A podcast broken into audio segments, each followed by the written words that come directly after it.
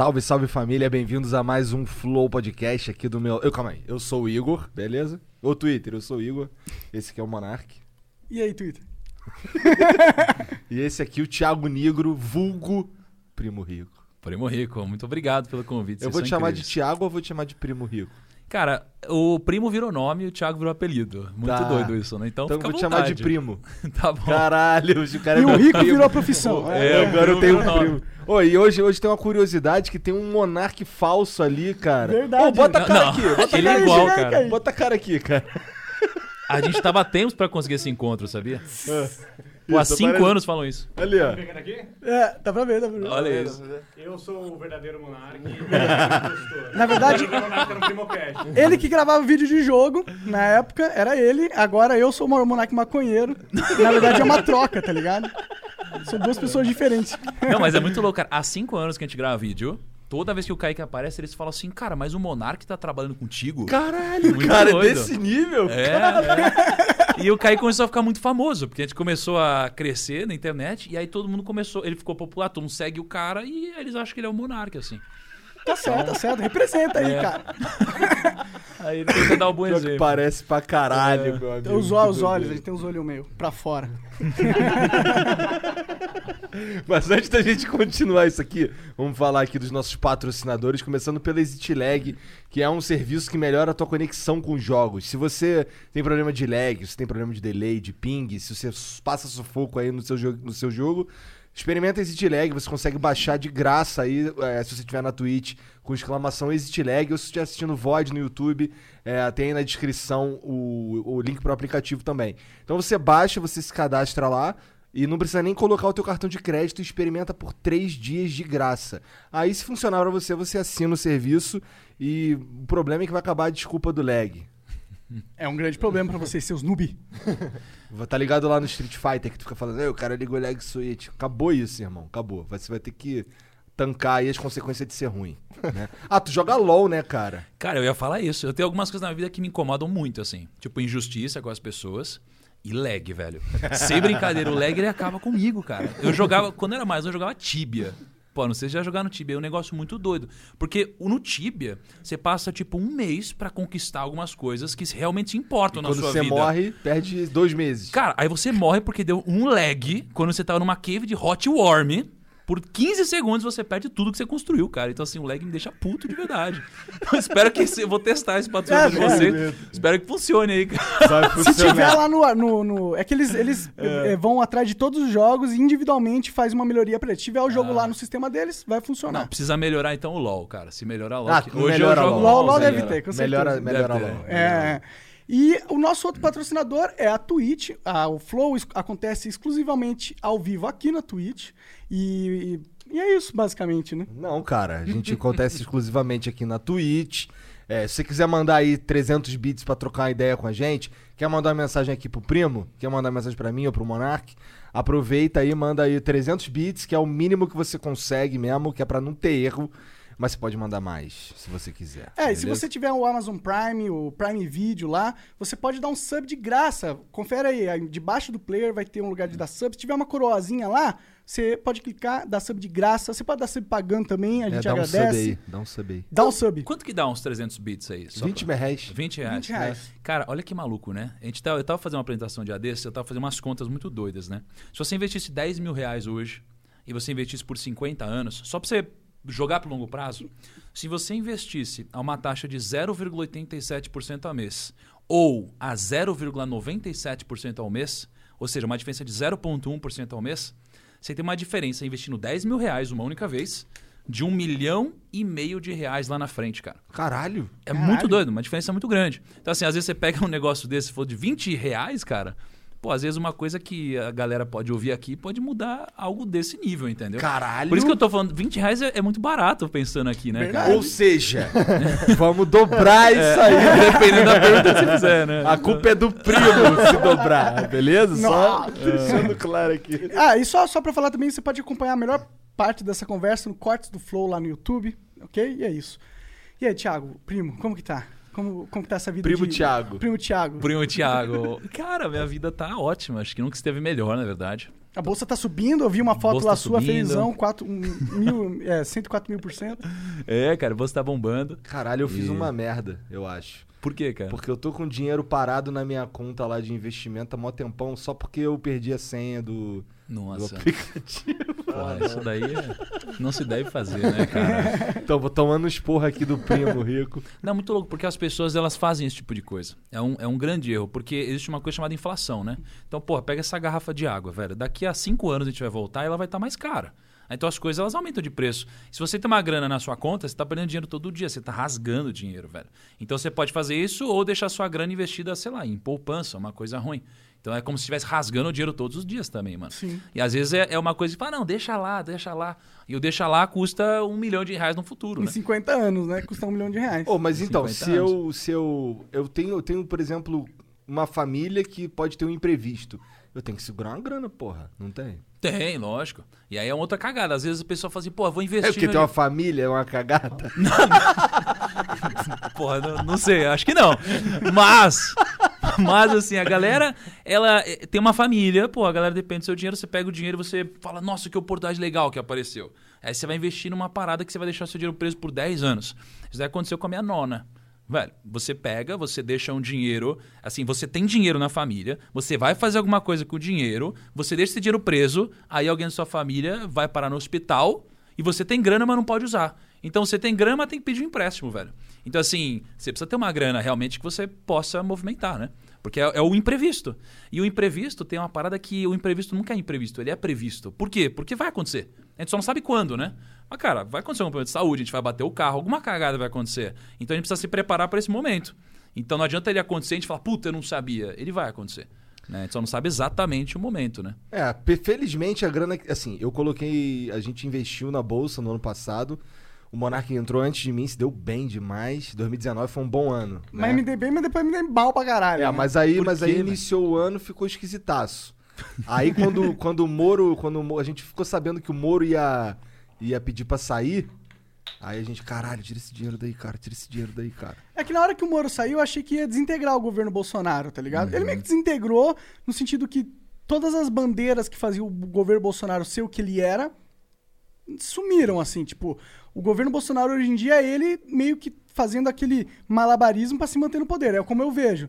E ali eu fiquei muito assim, tipo, mano, eu não.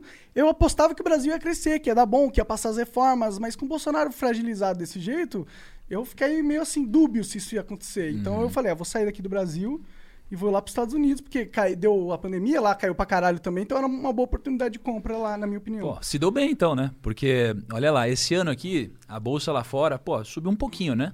Só que se você investe com um brasileiro, você ganhou muito mais do que esse pouquinho, porque o dólar bombou, velho. É, Entendeu? O dólar bombou muito. E tem uma coisa muito louca que você falou sobre, pô, o Sérgio Moro saiu. Aí eu pensei que tudo ia destruir.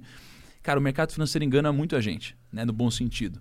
Geralmente acontecem vários efeitos inversos aí. Você lembra quando a Dilma saiu, né? Quando teve impeachment, né? Aí depois disso passou um tempo o mercado subiu pra caramba. Quando o Lula sumiu, todo mundo achou que o mercado ia cair, depois o mercado subiu pra caramba. Então, cara, uma coisa que eu aprendi é não contabilizar a política nas contas que eu faço quando eu vou investir.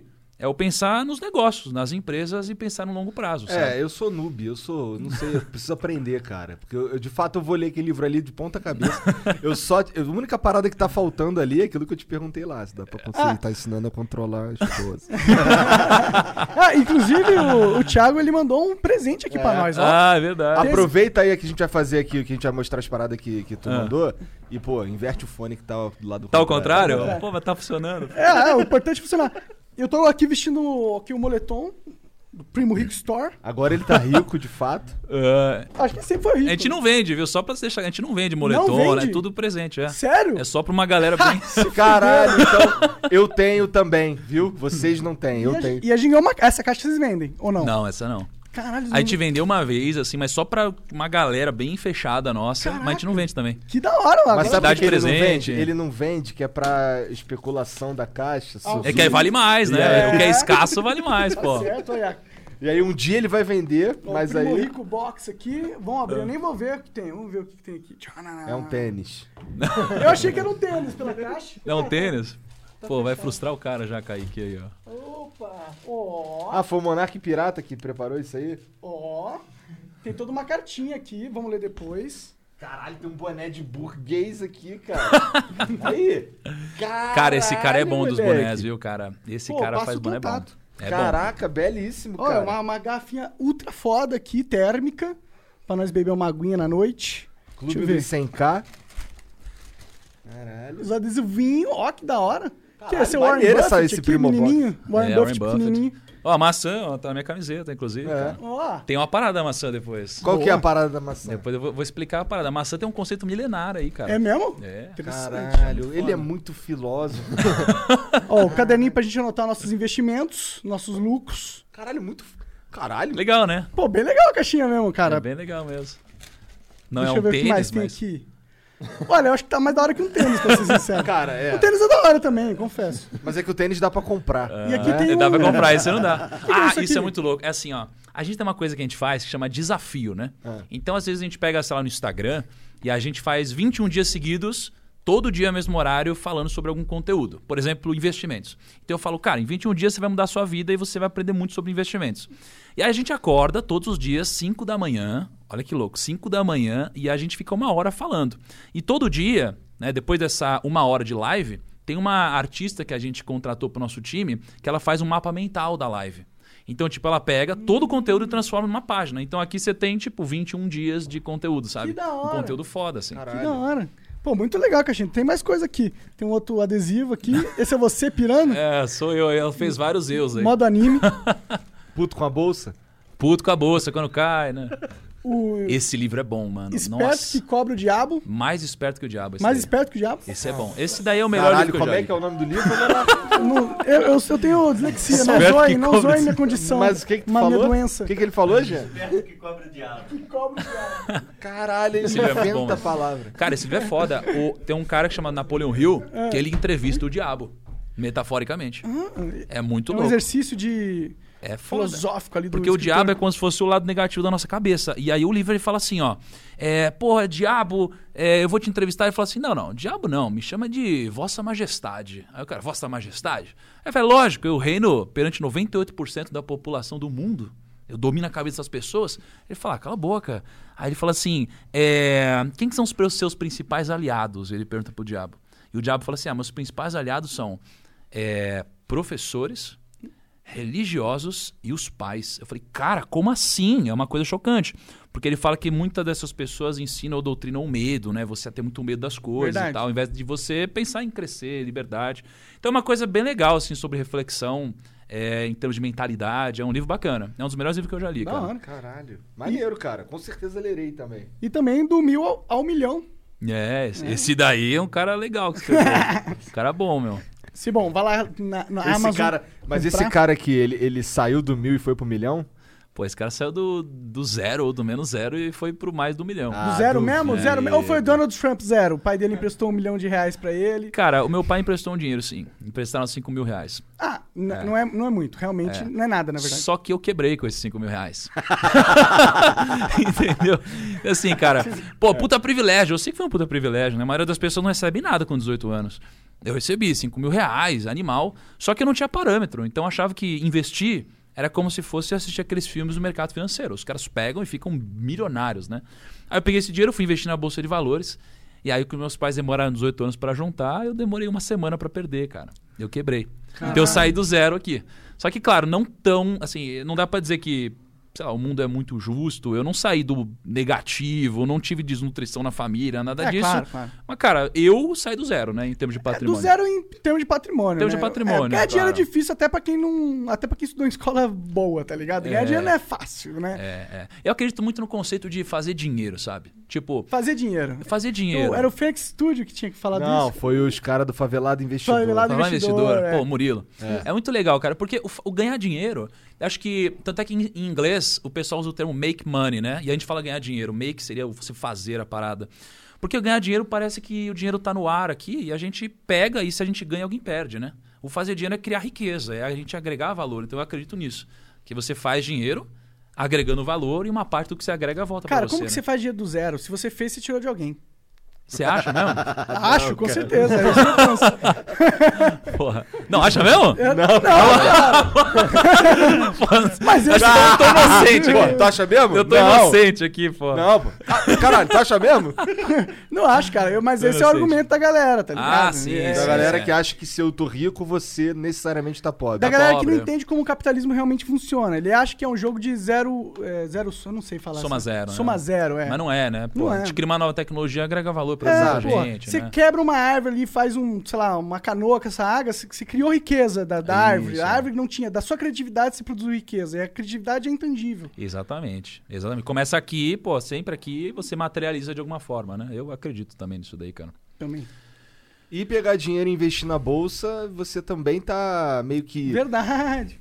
é, outras fazendo com que empresas, por exemplo, consigam fazer ma- gerar mais riqueza. É, exatamente. Pô, até saiu, né? Muita polêmica recentemente sobre isso, né? Tipo, porra, investir na bolsa não agrega valor em nada e tal. E pelo contrário, né? Pelo contrário. Tipo, pô, se você vai investir num Google, poxa, você está ajudando o Google, de certa forma, a crescer. E o Google é uma empresa e que, de certa forma, eu utilizo o Google para fazer o meu trabalho, sei lá, através do YouTube. E se não tivesse o Google, talvez não tivesse o YouTube, né? Do jeito que ele funciona Aham. hoje. Então, cara, quando a gente investe eh, em ações, a gente está virando sócio de uma empresa.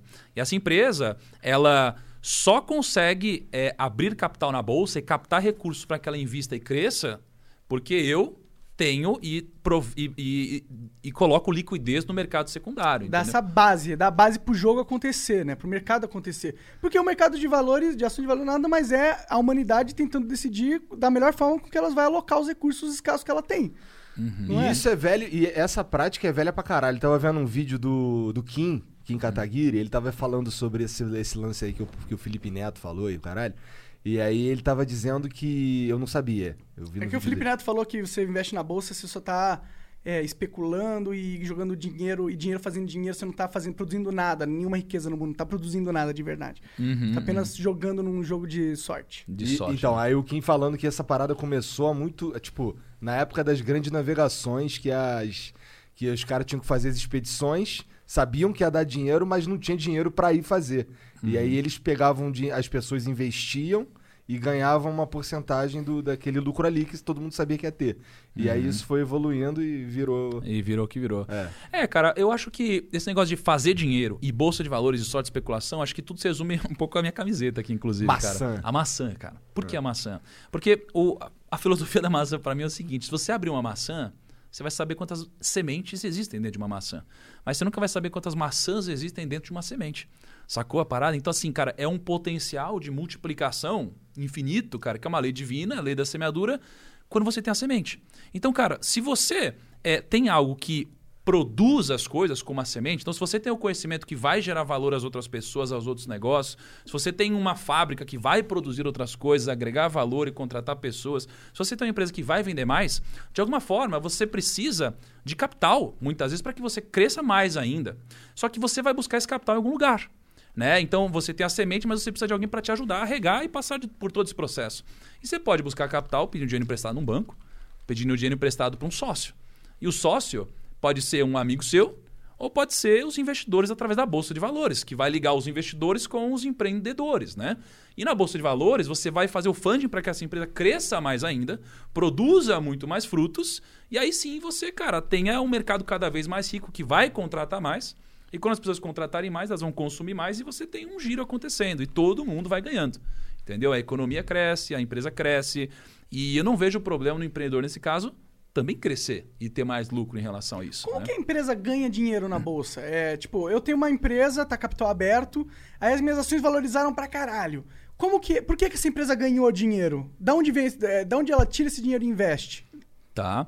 Cara, pensa assim, ó.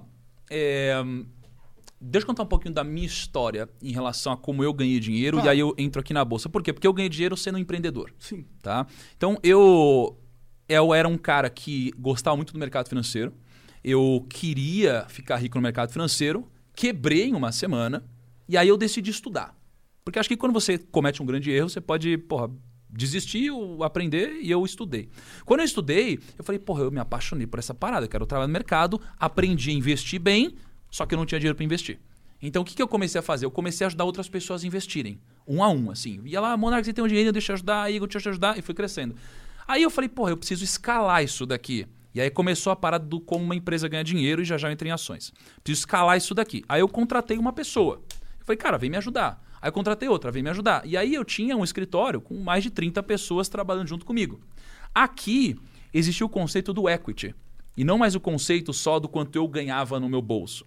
Conceito do equity é o seguinte: se eu tenho um dinheiro aqui, eu vou alocar esse dinheiro para eu ganhar dinheiro de alguma forma. Então eu posso investir numa renda fixa ou eu posso investir numa empresa. Quando eu invisto numa empresa, eu vou pensar, bom, eu vou investir 100 mil reais nessa empresa, porque essa empresa vai crescer e eu vou receber parte do lucro. Né? E aí, quando eu tinha aquela empresa, eu preciso entender qual é o valor da minha empresa. Qual que é o valor de uma empresa? É a soma da geração de caixa dela no longo prazo. Só que aí você traz todo esse fluxo futuro ao preço de hoje. Entendi. E aí eu peguei essa empresa e eu vendi essa empresa. Então eu vendi o fluxo futuro para outros investidores. Esses investidores compraram a minha empresa. Foi assim que eu fiquei rico financeiramente. E eles começaram a tocar o negócio. Que empresa foi essa? A Eminigro. Era um escritório de assessoria de investimentos. Entendi, da né? Aí ela foi mudando de nome, Eminigro, virou MN e hoje foi, vendi, foi fundida com outra empresa, sei lá, quase 10 vezes mais Que o valor incrível, que eu que vendi. hora. Foi muito legal. E o mais interessante é que o cara que comprou de minha empresa foi a primeira pessoa que confiou em mim, que era meu sócio, ele apertava parafuso na Mercedes, cara. Era um cara que Caralho. apertava parafuso, confiou em mim, eu confiei nele de volta e hoje ele ganhou muito dinheiro. Né? E é um cara que, porra, Fez muito dinheiro. fez muito dinheiro. Exatamente, ele criou riqueza. E aí, como que a gente então ganha dinheiro na bolsa de valores? Faz dinheiro. Como que a gente faz dinheiro na bolsa de fudeu, valores?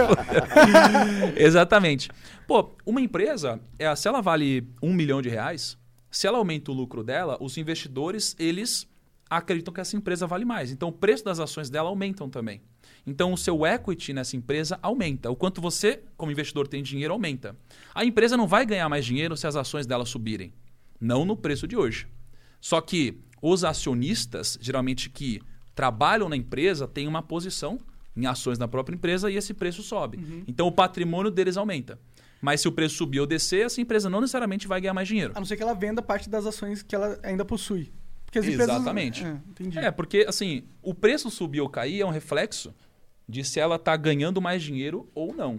Entendeu? Então, não necessariamente o preço subir faz ela ganhar mais dinheiro ou menos. É exatamente ao contrário. A empresa tem mais lucro, aumenta o preço das ações, né? É, mas é, é- porque imagino que aí os sócios vão ter mais resistência em vender, porque eles estão ganhando mais dinheiro também. E aí isso ajuda a subir o preço, será? Cara, um pouco, um pouco, mas é, tem, tem uma coisa que as empresas fazem que é o seguinte: se a empresa acha que as ações dela estão muito baratas, ela faz um buyback. Então ela pega. O buyback ali. Ele pega. Esse é o melhor buy. é o mais melhor. buy- Ele pega o dinheiro que tem na conta dela, porque imagina, tem uma empresa, ela tem um dinheiro na conta corrente dela. Ela pode investir, ou ela pode falar, ué, as minhas próprias ações estão mais baratas, estão muito baratas. E ela vai e compra ações da própria empresa.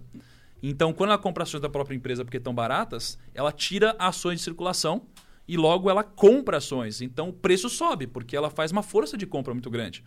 Então tem uma parada que estão falando aqui no Brasil de tributar dividendos. Uhum. Né? Então, pô, ter os dividendos que são isentos, né? O cara não para de tributar, Tiagão. Por quê, cara? Cara, Porque tem que pagar mamata, né, mano? Quem que lá. vai pagar o jatinho cara, dos políticos? É, tem, tem de tudo. Quem que vai pagar o jantar?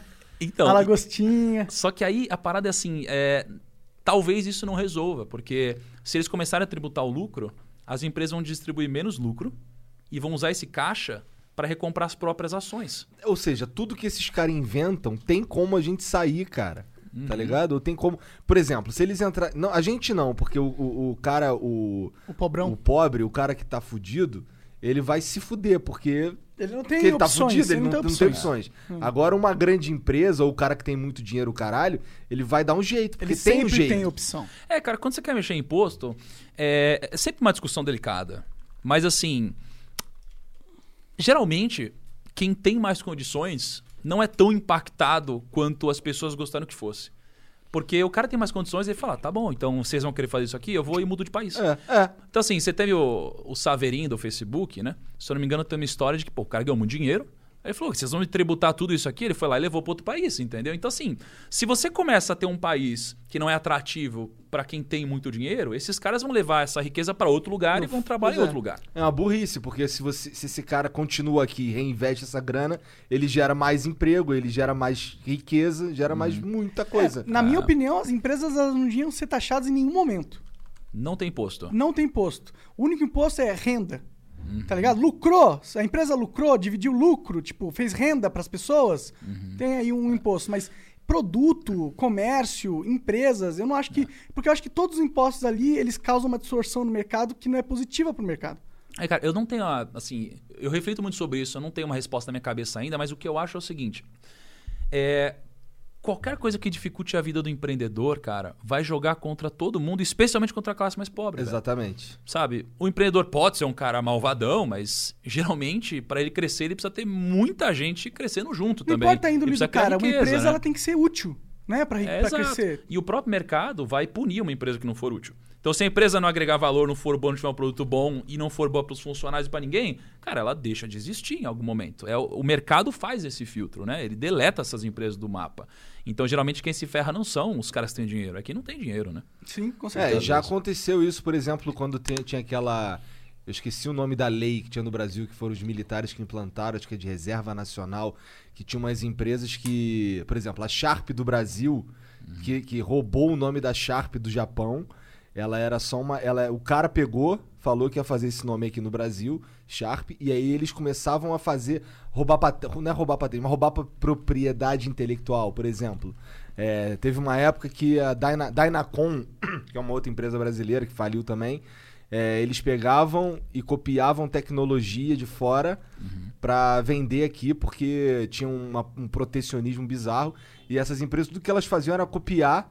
E, e aí, quando acabou essa porra, que abriu para as outras empresas chegarem, e, e- esses caras abriu o sumiram, porque era ruim. É. Quando é ruim, some. Exatamente. Então, a, a livre competição, cara, ou, a- ou o mercado competitivo, ele joga a favor, né? Da criação de riqueza, da eficiência, geralmente. Então, eu, Por isso que eu Vejo que, assim. tipo, você vai taxar a empresa, ok, mas o importante é você taxar o, o, o lucro, o supérfluo, que quando o cara tá, tipo, ah, só tenho dinheiro pra ter, aí você taxa. Mas quando o cara tá usando esse dinheiro pra produzir mais dinheiro de alguma, de alguma maneira, por que, que você vai dificultar o cara a produzir, a criar riqueza, a fazer, Uhum. a fazer dinheiro? ao invés de incentivar. É, exato, exato. É, Porque renda, lucrar, não tá fazendo nada. Você tá só, né, lucrando. Você tá, pô, já fiz a riqueza, agora tá, tô pondo no bolso. Aí, ok. Mas quando o cara tá fazendo. é, cara, é uma discussão bem complexa aí, cara. Eu não, não tenho a É, resposta, tenho. não. E provavelmente eu tô falando merda aqui. Não- Não, acho que você não tá falando O que, que merda. você acha não. dessa parada do. do é, da renda Brasil que os caras estão fazendo agora? Que vai dar dinheiro pra todo mundo, assim. Um pouco. Cara, eu não tenho muito uma opinião formada também, não, pra ser sincero. Assim, cara, o, o que eu vejo é, é, Como conceito filosófico da coisa, tem uma parada que eu ouvi uma vez de um cara muito inteligente que ele chamou de a teoria da cesta básica, né?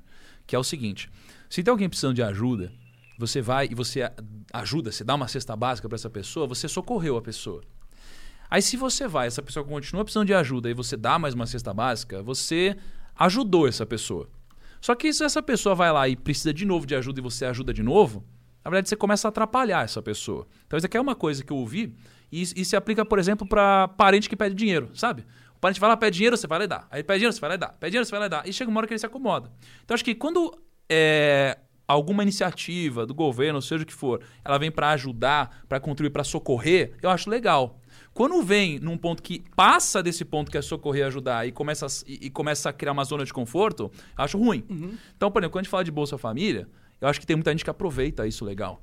Só que tem gente que também se acomoda. O difícil é, pô, qual que poderia ser um filtro para que isso funcionasse? Mas eu acho que aí. Entende? é, eu, eu concordo com você. É, mas aí eu acho que o, ca- o caso é, é o quanto vale pra sociedade ter essa pessoa acomodada, ganhando Uhum. pouquinho, ou ter essa pessoa na merda fazendo merda, entendeu? Acho que a gente tem que fazer esse cálculo também. Será que não é melhor, tipo, deixa o cara acomodado com mil reais por mês? Você estaria feliz com mil reais por mês? Não. Nem eu, nem ninguém aqui dessa sala, eu imagino.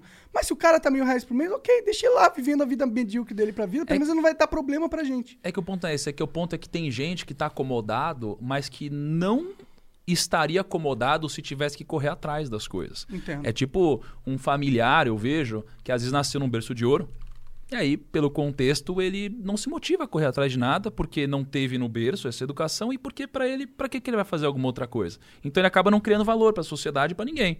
Agora, se existe um conceito em que desde sempre ele é incentivado a fazer isso, sei lá, tem alguns países que incentivam um pouco mais esse pensamento para frente, de crescimento, é, isso aqui poderia vi, vi, voltar para a sociedade de alguma forma, entende? Então, existe o custo que você falou, né, de um cara que só faria cagada, existe a zona de conforto, mas existe o terceiro ponto, que é isso se esse cara produzisse, né? Exato, exato. E se a gente pensar né, nesse cara que vai produzir, que vai pegar esse mil reais e vai sair do atoleiro, eu acho que o potencial desse cara é tão maior do que o potencial destrutivo do folgado, entendeu? Uhum. Então eu acho que faz um, um, uma, faz um faz sentido estratégico de investimento como sociedade eu não concordo na questão ética da gente tirar dinheiro dos outros para dar para alguém. Eu, na minha opinião, se o mundo fosse perfeito, ia ser uma decisão voluntária da sociedade, ia ser um programa voluntário. Mas não é isso que a gente vive. Mas pensando só na questão estratégica de se um sistema é, é, é eficiente ou não, eu acho que o sistema de uma renda mínima garantida para todo mundo é muito eficiente, cara. Porque eu sei que se eu tivesse uma renda mínima garantida no passado, eu talvez estaria mais longe agora, tá ligado? Uhum. Tava nada, cara. Será, Tava cara? no quarto ali jogando videogame. Mas eu tinha, minha vida, eu, eu tinha, eu era plenamente Cara, acomodado. Eu tinha ó. comida, casa. Eu podia ficar na casa dos meus pais. Sabe qual que é o sempre. maior, Pra mim, o maior assassino, cara, de, do empreendedorismo é um bom salário, velho. O maior assassino do empreendedorismo é um bom É um salário. bom salário. Entendeu? É um bom salário. Sabe por quê? Porque é, tudo é parâmetro, claro. Só que, pô, você pega, sei lá, 30 mil reais. É um baita salário, né? Só que, às vezes, esses 30 mil reais, eles assassinam um Mark Zuckerberg, velho. Sabe, um cara que poderia gerar um negócio gigantesco. Ou vários outros grandes profissionais. Tudo porque esse salário é tão bom que, cara, que você pensa, puta, mas eu vou correr um risco para tentar montar um negócio e tal. Então, assim, isso daqui às vezes acaba com uma pessoa que poderia criar um valor tão grande para a sociedade. Agora, por outro lado, às vezes essa pessoa que não tem o bom salário pode correr um grande risco e querer se aventurar, ela pode se dar muito mal. E, aliás, a gente só ouve da história das pessoas que se deram bem. Né? Porque o cemitério dos perdedores é silencioso, né? Então, assim, Caralho, na mai- moral, cara. Aí, Essa foi. essa daí. Essa foi Foda, né? profunda. Caralho, foi. não, ele É. falou uma outra mais cedo aqui antes da gente começar a gravar que eu fiquei, caralho. É, o- Da ganância. da né? ganância, Como né? é que era? Como é Da que era? ganância. Porque essa mesma pessoa que vai atrás de um negócio para tentar trazer um resultado, ou, ou às vezes se ferra, cara, ela pode acabar ferindo alguns princípios que eu aprendi, que são regras do jogo que não podem ser feridas, né, cara? Tipo, qual regra? Por exemplo, a ganância. Né? A ganância é uma regra que não pode ser ferida. Qualquer um que ultrapassa o limite da ambição para ganância, e a diferença da ambição para ganância, para mim, é- é a ética, né? Porque a ganância é assim, você quer crescer a qualquer custo, é, ela te expõe a um grande risco e algum momento vai voltar contra você. E a ganância, para mim, ela te conquista é, com agrados e falsa segurança. É, a ganância ela vai te conquistando aos poucos. Então, o cara que entra no cassino. Você já entrou no cassino já? Nunca Já, entrei. eu já Ó, entrei. eu já entrei no cassino. É louco. Mas você nunca perde tudo de uma vez, velho. Você entra, aí você ganha, aí você perde. Aí ganha um pouquinho, perde. Ganha, perde. Então ele vai aos pouquinhos te dando aquela sensação de vencer, até o momento que ele vem e tira tudo de você. E o que, que aconteceu na minha vida que me fez aprender isso? Eu perdi na Bolsa de Valores. E eu quebrei na Bolsa de Valores uma vez aos 18 anos, é 18 para 19. Uma boa idade pra quebrar, né? Ainda bem, né? Que foi quebrar com um pouco. E depois eu perdi muito dinheiro também um pouco mais velho, quando eu me expus à ganância. A Bolsa de Valores, ela tem um ciclo que ela sempre faz isso com os investidores. Desde sempre. Então, existe uma coisa que a gente chama de a sedução dos tolos na Bolsa de Valores, né? A tolice é o quê? É o cara que ele é ignorante, é o cara que não sabe nada, ou é o cara que acha que sabe tudo. Né? Isso é o pior ainda, né? O cara que acha que sabe Pior tudo. de tudo. Só que o cara só acha que sabe tudo porque ele não tem conhecimento suficiente para saber que ele não sabe tudo. Então o que desbloqueia essas duas coisas aqui é o conhecimento. Só que o foda é que o arrogante não consegue adquirir conhecimento porque ele não tem humildade para ouvir os outros. Então na bolsa de valores ele vai quebrar, como eu quebrei. Então tem muita gente entrando na bolsa de valores hoje. Eu participo desse movimento, eu ajudo muita gente a entrar na bolsa, só que tem gente que não importa quanto conhecimento você tem, você vai se entregar às emoções e vai quebrar. Mas tá? tu se fudeu depois, de novo, depois desses cinco pau que tu perdeu aí? Sim, Como- eu me ferrei duas vezes. Como que foi essa segunda vez? A segunda vez foi o seguinte. Acho que primeiro, a primeira vez é legal que eu não contei. né? Conta. É, vai, conta. É. Assim, eu. Eu comecei a investir e eu achei que o negócio era comprar ações. Eu comprei ações. Aí eu comecei a copiar uma carteira de investimentos de um fundo que existia lá, achei muito legal. Cara, é meio que exatamente isso que eu tava fazendo, tá ligado? Todo mundo faz isso. Só que o ponto é, eu não tive na época alguém pra me falar, não faz isso. Hoje acho que tem bastante gente falando isso. Só que às vezes a gente não. Fala pra ele, não faz isso. Não faz isso. eu tô te falando, não faz isso. Tá bom, tá bom. né? Eu vou te contar o que acontece com quem faz isso. Então eu fui lá e comecei a comprar essa carteira. Aí eu falei, ué, mas tá rendendo tão pouco. Porque assim, eu não tinha parâmetro. Pra mim, 5 mil virava um milhão. E não 5 mil vai subindo um pouquinho. Então 5 mil, cara, subiu 1% no dia, aí caiu 1% no outro, aí subiu 2% no outro. Eu falei, não, tá muito pouco. E eu tinha ações de Petrobras. E aí tem um negócio chamado opções. Já ouviram falar? Já. Não, eu não. É uma parada meio doida, opções. É uma parada que assim, ó, ela pode ser usada para proteção ou pode ser usada para especulação. O problema não está nas opções. A opção é como uma arma. Pode ser usada para proteger ou para matar, uma faca, passar um requeijão ou matar. É opção também. Só que eu usei de jeito errado. Então o que, que eu fiz? Eu vi que quando as ações de Petrobras subiram 1%, as opções de Petrobras subiram 100%. Aí depois a mesma coisa. Eu falei, ué, se eu tivesse investido aqui em dois dias, isso é a maior cagada que tem. Se eu tivesse investido aqui em dois dias, eu tinha 20 mil reais, mano. 5 mil virava 10, 10 mil virava 20. Eu falei, nossa, eu vou fazer isso. E aí a ganância te contagia, porque ela te, ela te faz perder o filtro de e se der errado? E o que tem por trás? E todas as outras coisas? E eu fui e coloquei meu dinheiro aqui. E aí, em uma semana, isso aqui virou pó. Então essa foi a primeira vez que eu quebrei. Aliás, a única vez que eu quebrei, né? A segunda vez eu perdi muito dinheiro. Deve ter sido uns dois, três anos depois. né? Foi quando tinha um IPO. O IPO é quando uma empresa vai entrar na bolsa pela primeira vez. E era um IPO de Abre11, que era Abril Educacional, quando ela entrou na bolsa lá. E tava todo mundo falando muito bem de Abril Educacional. E eu falei, cara, eu vou ganhar muito dinheiro, muito dinheiro. E eu me deixei contaminar. Da mesma forma que as pessoas hoje deixam pela internet um monte de guru falando. E aí eu falei, cara, eu vou ganhar muito dinheiro. E no IPO tem uma parada que você pode alavancar o seu capital. E eu alavanquei meu capital em seis vezes. Então o que, que significa isso? Significa que, pô, se eu queria reservar 100 mil reais no IPO, eu reserva- reservaria 600 mil reais, por exemplo. Só que, no primeiro dia de negociação, essa ação abriu caindo quase 10%. Então, se você tem seis vezes de alavancagem, você está perdendo 60%. E o pior foi que eu não perdi sozinho. Eu perdi com amigos, com um monte de Puta gente. que. Então, isso daqui mexeu muito comigo. Vai tudo certinho. Aí, estamos de volta, assim.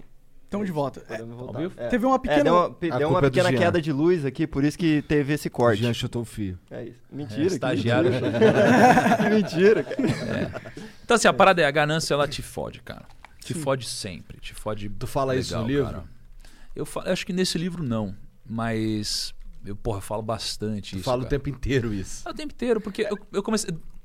Quer ouvir uma história legal, cara? Po- Posso falar aqui? Cara, você tá livre pra falar o que você quiser Você aí, pra isso, pô. Olha só, você pensa que, sei lá, quem são as pessoas mais inteligentes do mundo pra vocês hoje? Elon Musk, Elon Musk. Elon Musk, uh, quem mais? mais inteligente. Inteligente, QI, assim, QI. Ah, dá pra colocar esses caras ricos aí. Os tudo. caras ricos, É. beleza. Cara, pô, sei lá, você tem vários caras na história que são os mais picas, assim. Hum. Você pega um Leonardo da Vinci, sabe? Uns caras Shakespeare e tal. E tem um cara chamado Isaac Newton, né, mano? Todo mundo conhece o Isaac Newton, tá? Você era burrinho pra caralho. É, pra caralho, né? Eu vi uma lista esses dias, ele tá entre os 20 homens mais inteligentes do mundo, tá? Caralho. Muito doido, assim. De QI, né? QI muito alto. E eu falei assim, cara, eu tive durante muito tempo uma parada que, pra você investir bem, você precisa ter- ser muito inteligente. Burro nunca vai investir bem. Um cara que tem um QI baixo nunca vai investir bem. E eu, durante muito tempo eu, eu acreditei que isso aqui era verdade.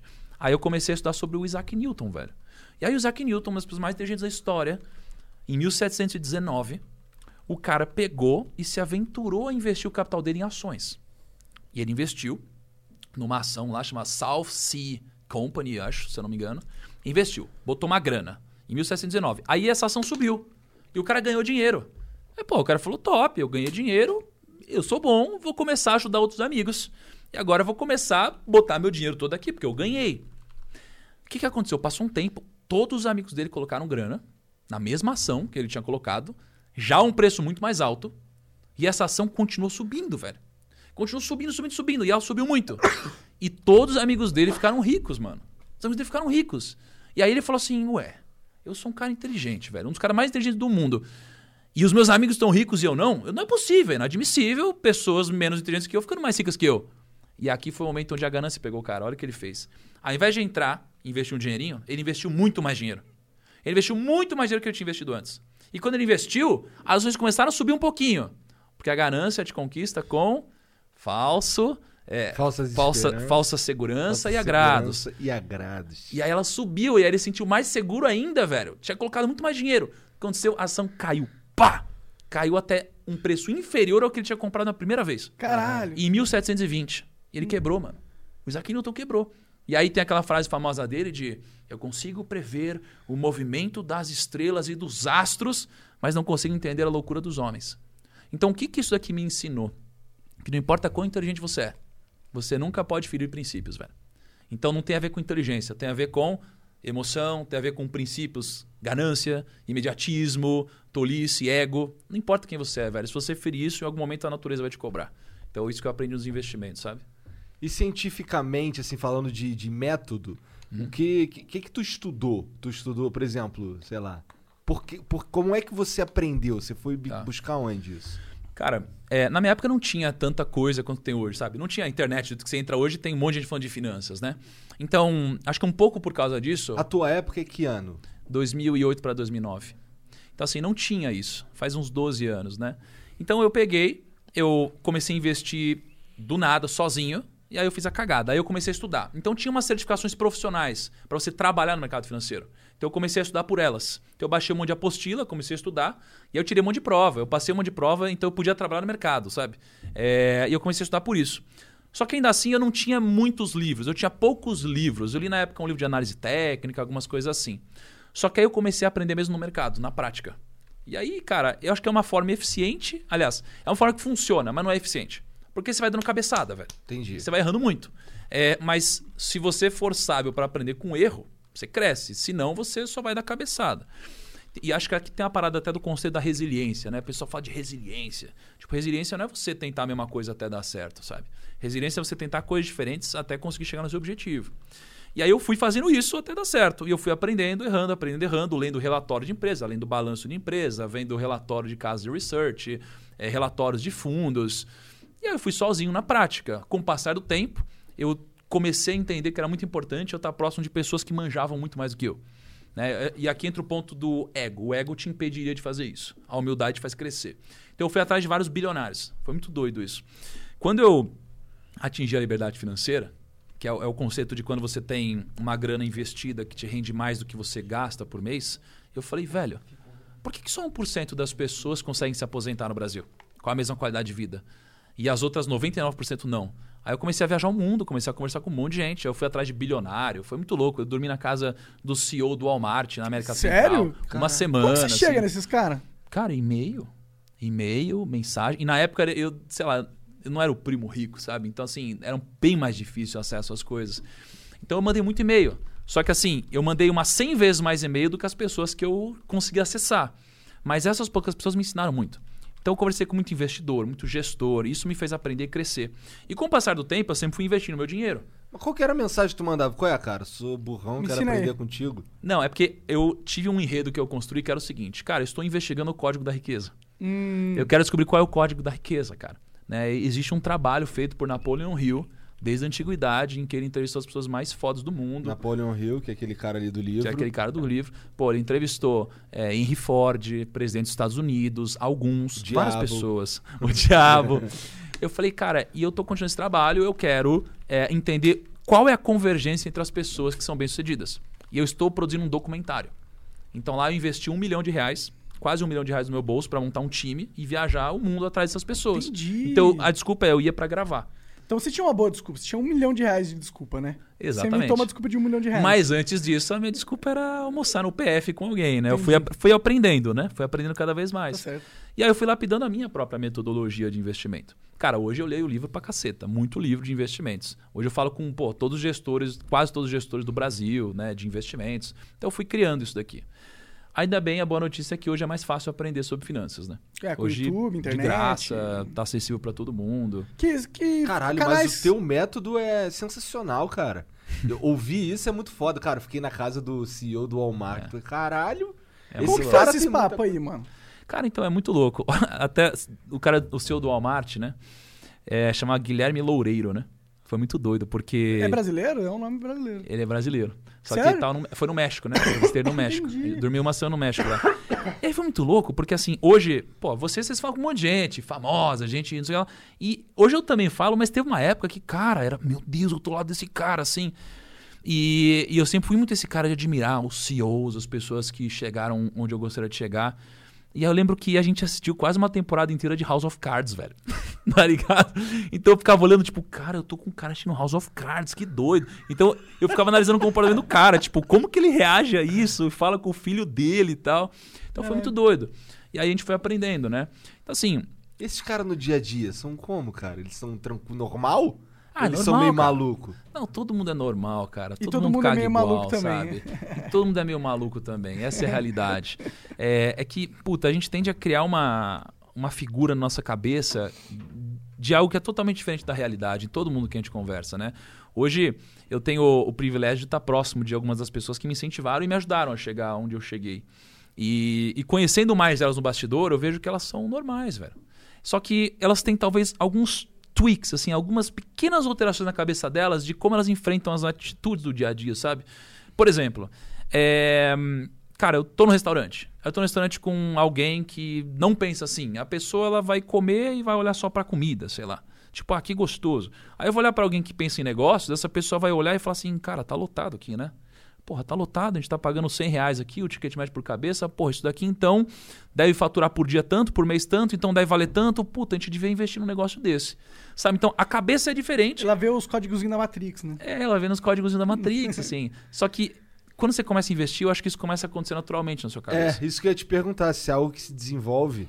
Sim, cara. Porque qual que é a parada? Eu acho que tudo que você foca acaba. Sabe aquela parada? O que você foca expande? Isso daqui, tem gente que fala que é a lei da atração. É, Eu entendo Ah. um pouco isso daí que você tá falando do lance do restaurante. Comigo, é quando eu tô no Twitter e eu fico assim, caralho, esse cara aqui ia dar um bom papo. Caralho. Porra, esse cara, acho que Não esse é? cara aqui ia ser maneiro de trocar uma ideia com ele. Acho que eu vou tentar chegar nesse cara aqui. É da hora isso, né? E, mas- e olha, isso é muito louco, porque quando você liga uma chave, por exemplo, pega o Pat Jordan, né? Pô, o cara de repente. Peter. Peter Jordan, né? Que É eu... Pe- Peter. É que o nome Peter. dele é esquisito. Eu, esqueci, eu errei Não, o é que eu nome falei do dele. Insta dele. Aham, é, eu errei o nome dele todas as vezes que eu falei aqui no É Flow. Peter? É Peter. Peter. Peter? Peter. Não é Peter, é É, Peter. ele- eu fui gravar com ele, eu errei todas as vezes lá também. Sério? Pô, fez assim, ó. Eu segui o cara porque eu curtia o conteúdo geek, eu sou um cara geek e tal. Aí de repente tem um momento que ele começou a me seguir. E aí é muito engraçado, porque tem muita gente que começa a me seguir assim, que não tem nada a ver com investimentos. Passa um tempo, a pessoa tá falando de negócio ou tem alguma coisa assim. Louco isso daqui. Por quê? Porque a pessoa, por algum motivo, começou a se interessar por isso, aí vem parar em mim e de repente faz alguma coisa. Então, é- essa, tem essa coisa milenar da lei da atração, o segredo que você pensa e acontece. Tipo, pode ser, mas tem uma outra coisa que eu acredito que faz sentido também, que é o que você foca expande. Então, pô, se tem uma mulher grávida, mano, ela tá grávida e ela vai começar a ver que tem muita mulher grávida ao redor dela. É igual quando tu compra um carro. Todo mundo tá dirigindo É o o mesmo carro, carro. mano. Então, assim, não é que tem mais carro andando em volta, não é que tem mais mulher grávida, é que você começou a focar nisso e começa a aparecer.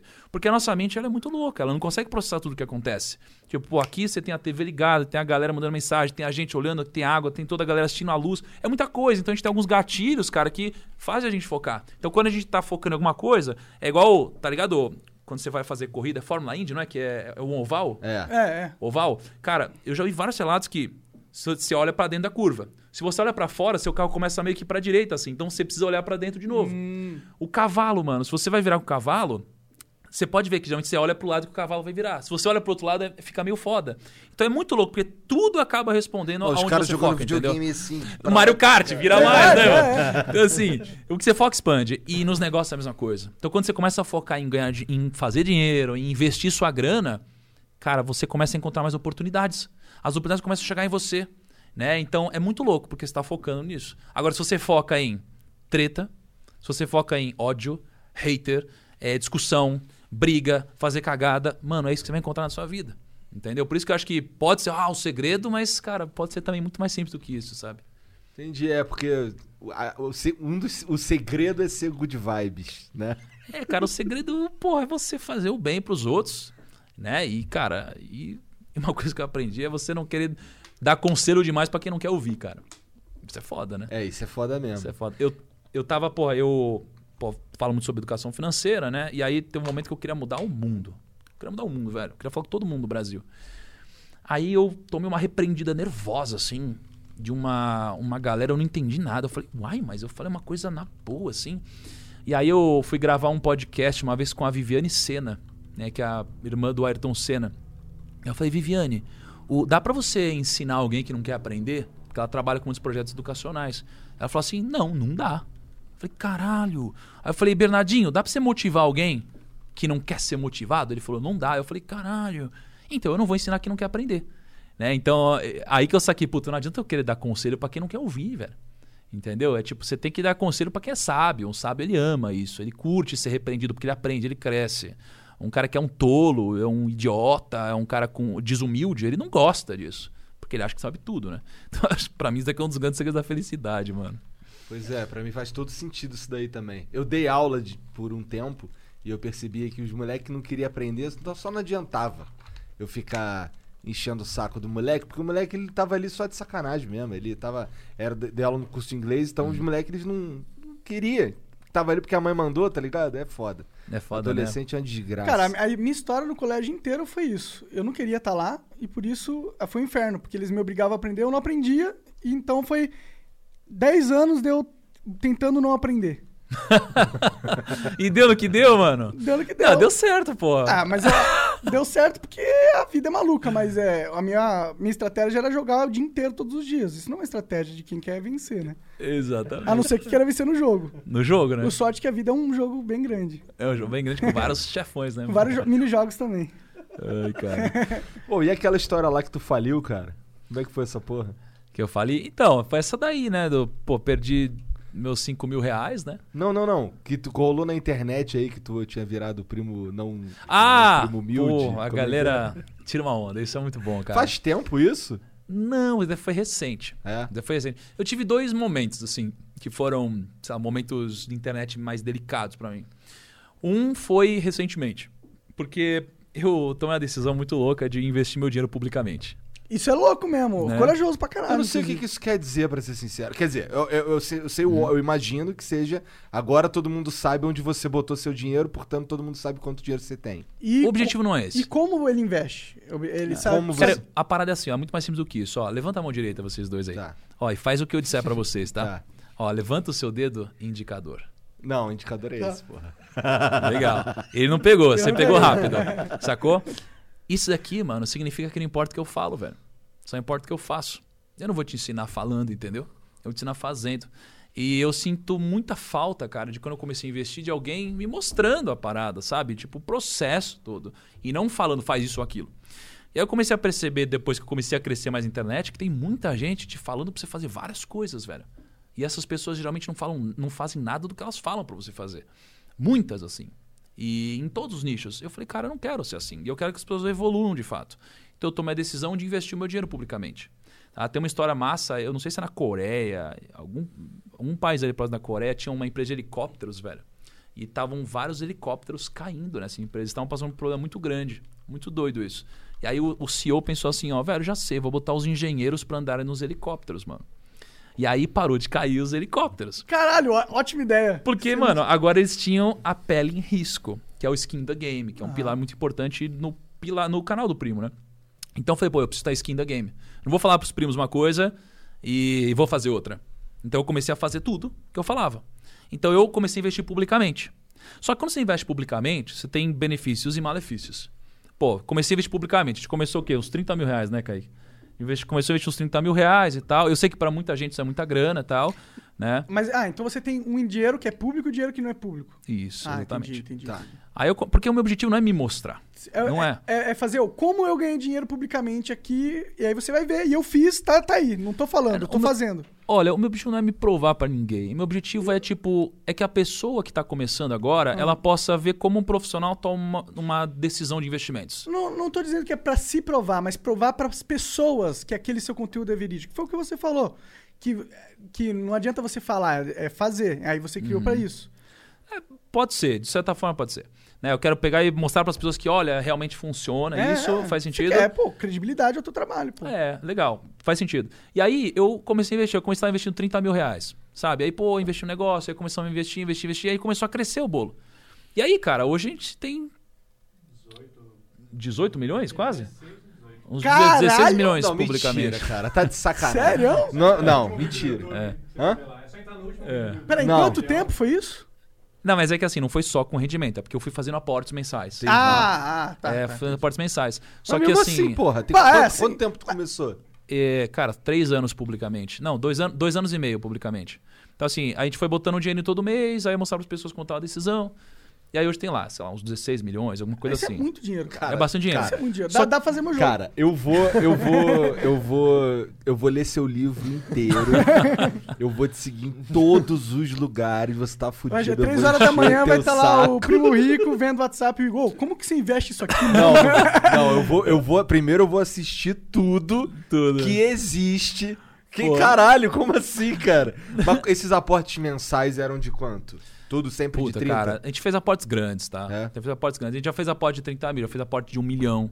A gente já fez aportes grandes. Não é, a, a maior parte desse dinheiro foram de aportes. Porque, cara, é um período muito curto, sim, né? sim, sim. É, que vieram de negócios que eu tenho, outras coisas. Mas Mas, é uma só parte de- grande de rendimentos também. Mas é só se a gente pegar e, e colocar isso em escala, uma pessoa qualquer poderia ter feito a mesma coisa, não ia ter 18 milhões, mas ia ter uma. Exato. E aí começam a entrar os pontos positivos e negativos de ter uma exposição dessa. Tem gente que fala assim: ah, mas é fácil pra você que tem muito dinheiro. Mas não muda nada. Se você tivesse 100 vezes menos, a única coisa que mudaria é que você teria 100 vezes menos no final, mas a rentabilidade seria a mesma, o investimento seria o mesmo. Supondo que você investisse igual, e que não é ideia, eu não quero que ninguém invista igual, eu quero que se inspire e aprenda para tomar suas decisões, mas tanto faz. Se eu, vou, se eu vou investir mil reais, é só a pessoa investir 100 reais, não vai mudar absolutamente nada. Eu quero que ela aprenda. E aí, cara, nos pontos negativos que eu falei pra você que aconteceram na minha vida, um deles tem a ver com isso. Por quê? Começou a crescer muito, a ideia não é se mostrar, tanto é que eu tenho um patrimônio maior que tá fora. Entendeu? Só que aí começou a crescer muito e, e para a realidade do Brasil é muito dinheiro, de fato. Para mim é muito dinheiro. E- Porra, mas assim, mas é um dinheiro suado mesmo. Só que, cara, é, muita gente olha e começa a criticar. Porque fala, ah, você é rico. E rico é uma coisa ruim no Brasil. É, ser rico Né? é um crime. É um crime você ser rico, cara. Você não pode ser rico. É, e aí é começa. pior, você é rico na bolsa sem gerar porra nenhuma, tá ligado? É, às vezes tem isso. Sem gerar porra nenhuma.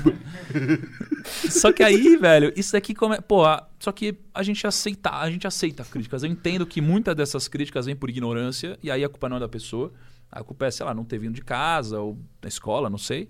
Mas, por outro lado, tem gente que quer te ferrar de algum jeito. E como a gente teve uma trajetória muito perfeita, assim, nesses últimos dois anos e meio, a gente só acertou, cara, tacadas incríveis, assim. Tipo, a nossa carteira tá rendendo hoje uns 185%. Nesses Ao- últimos ao dois. ano? ne- não, nesses últimos dois anos e meio rendeu Entendi, 185%, 50% ao ano, que é bom pra caralho. que é bom. E a bolsa rendeu assim, cara, eu vou ver 20%. tudo que você tá fazendo, cara. Mas, mas veja só. Não vou copiar, vou aprender, Não copia. já entendi. Só que assim, só que a bolsa rendeu no período 20%. Então, 180 é bom ou é ruim? Depende do quanto rendeu o indicador que é o benchmark, né? Ou seja, qual que é o seu parâmetro aqui. Porque se for lá em 1900 não sei quanto, isso daqui é um rendimento ruim, porque a renda fixa lá era muito maior. Então, na realidade hoje é muito bom. E aí, todo mundo fica de olho pra tipo, vamos ver, ele vai errar, Vai ele vai errar. fuder, agora Ele ele vai- em algum momento ele vai fuder. errar. Porque é natural, cara. Você pega o Warren Buffett. Cara, o cara, ele é o maior investidor de todos os tempos e ele já errou pra caramba. Todo mundo é, faz parte da trajetória do investidor e do empreendedor. Só que o foda é que o empreendedor, quando ele erra, ninguém apoia o cara. Aí quando ele tá lá em cima, todo mundo fala que ele é incrível e quer saber da história dele e enaltece o momento que ele sofreu sozinho, cara. Então, pô, vocês estão bombando aqui no Flow. Então, todo mundo vai pegar o seu momento ruim e vai falar, puta, que foda, olha a história do cara e tal. Mas quando você tava lá, eu não sei se todo mundo te ajudou, tá ligado? Ninguém me ajudou. Ninguém Sabe quem que me ajudou, ajudou? Eu, eu me ajudei. Você, mano. Isso é foda, cara. E aí. E o Igor, o Igor me ajudou bastante. E o Igor. Ajudou mesmo? Vai chorar, vai chorar. Vai chorar. Eu sou chorão, eu sou chorão. Mas isso é louco, velho, porque nos momentos que a gente mais precisa, a gente tem poucas pessoas pra nos apoiar. Por isso que quando a gente dá a volta por cima, é legal lembrar quem tava com a gente. E com a gente, o que aconteceu? Acertamos pra caramba, grandes tacadas, e teve uma ação que a gente comprou chamada JHSF. E a gente comprou essa ação, e aí eu, eu e o Kaique, a gente tira uma onda sempre que a gente grava junto e tal. Falei, Kaique, somos sócios, né? Porque o Kaique, ele comprou também um pouquinho. Aí eu falei, é, comprei, sei lá, uns 500, 600 mil reais, né? Isso é uma empresa de quê? É uma empresa que tá, mexe no mercado imobiliário. Então, assim, ela tem lá o Shopping Cidade Jardim, tem Aham. Boa Vista, tem algumas, o, o aeroporto, tem umas coisas. Aí eu falei, ah, investir. Pá! Só que você tinha o gráfico da empresa, ela tinha acabado de subir, sei lá, acho que de dois reais para nove, talvez. Eu comprei a nove aqui. E aí ela caiu de nove, mano, pra tipo três reais, né, mano? Por aí. Só que na época, pô, Aí gente- tu comprou mais 500 mil. então, aí que entra o negócio. Aí, pá, gente comprou aqui em cima. E aí, tá ligado o meme do caixão? Aham. Aí fizeram eu lá, e aí, Kaique, são sócios e tal. Tananana, tananana, caindo no caixão comigo. Aí, tipo, caiu pra 3 reais, assim. E aí a galera ficou, cara, enchendo o saco, enchendo o saco. E aí, e o que, que eu aprendi? Eu aprendi que assim, ó, os zombadores, mano, eles zombam o tempo todo. Que é a galera que só quer tirar onda mesmo. E a galera ficou zombando, a gente ficou humilde esperando. E aí a ação caiu. O que, que a gente fez? A gente pegou mais dinheiro ainda, talvez mais uns 500 mil reais, não sei quanto, e comprou lá a 3 reais. E aí essa ação foi de 3 reais pra hoje, talvez uns 10,50, mano. Então a gente ganhou, tipo, sei lá, 300, 400 mil Bastante reais dinheiro, de lucro. E aí, no final das contas, a gente ganhou aqui. Entendeu? Então, assim, tem uma parada, assim, eu, eu tô lendo provérbios, né? Provérbios, um negócio da Bíblia, então, só que sob a ótica de mindset. E aí tem uma passagem de provérbios que eles falam assim, ó, ele zomba dos zombadores, né? Tipo, o Senhor zomba dos zombadores. Pra mim, é a natureza.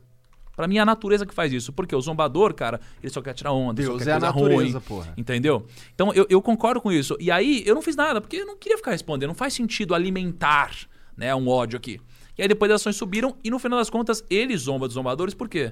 Porque no final das contas eu ganhei dinheiro, mano. Não tem zombaria maior aos zombadores do que eu ganhar dinheiro. Então esse foi o momento. Só que foi ruim. E eles Realmente. quebra- agora eles quebraram Assim, a cara também. É, Mas, foi- mas assim, esse momento até a subida demorou. Cara, uns três meses, talvez. Uns três meses por aí. Ah, não foi tanto. Ah, Só que na um internet, pouquinho. na internet, três, Três meses, meses é é foda. cinco anos. É. né? É. Na internet é foda. Então esse foi um momento difícil da minha vida. Assim, não tão difícil, De na real, de mas, saco. cara, de de de grana, saco. mas é. de encheção de saco. Encheção de saco. Agora, um momento que foi bem difícil mesmo, cara, foi um momento quando deu uma polêmica do meu apartamento, né? Tem uma parada, eu invisto publicamente há um tempo já. E aí teve um momento, eu dei muita palestra no ano passado. Tipo, eu viajei muito, cara. Tipo, eu, rodei, eu dei mais de 100 palestras ao redor do Brasil, só que tudo em cidade diferente. Foda demais isso. Demais, cara. da hora Era demais. muito louco, mano. E assim, pô, você viaja pra dar uma palestra, aí chega do evento, volta pro hotel, pega um voo, aí anda de carro. Aí eu fazia. Porque eu faço live 5 da manhã, né, no Instagram. 5 e 6 da manhã. Cara, isso é uma parada que eu acho que toda pessoa de sucesso acorda cedo. Por isso que eu tô fudido. Você acorda tarde, mano? Cara, eu não, cons- não funciono de manhã. Não funciono de manhã. Mas vai lá, continua. Tu acorda às 5 horas da manhã. Não, mas tá tudo bem, né? O problema não é acordar cedo, o problema é o que você faz depois de acordar, mano, sabe? Mas realmente, a maioria das pessoas bem-sucedidas que eu conheço acordam cedo. Sim, sim. Mas também conheço gente que não acorda cedo. Todos né? os caras bem-sucedidos que eu conheço acordam cedo. Todos, É que, é que sabe o que é? 100%. Esses caras têm a sensação de que eles estão na frente. Porque quando você acorda cedo, mano, você faz muita coisa cedo. E quando você já fez várias coisas, tem uma galera acordando agora e você fala, cara, já fiz tudo, mano. Já tá na frente da galera. Então tem um pouco dessa sensação de competição positiva. Mas aí, beleza. Aí era uma correria, um bagulho muito louco. E aí um problema foi, pô, eu, eu namoro há bastante tempo já. E eu, pô, você viaja, você fica muito sozinho, né, cara? E aí eu tava um dia no hotel me preparando, eu ia fazer do- duas palestras no mesmo dia. Casar não é um bom investimento, não, cara.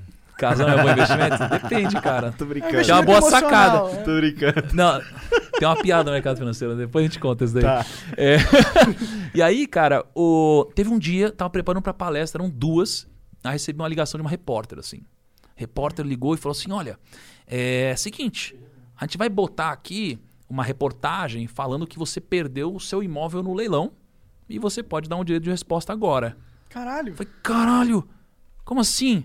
E tal. Porque tinha essa história lá em casa e tudo mais, dos meus pais, um apartamento que meus pais moravam, não eu. Já morei lá atrás, mas meus pais moravam.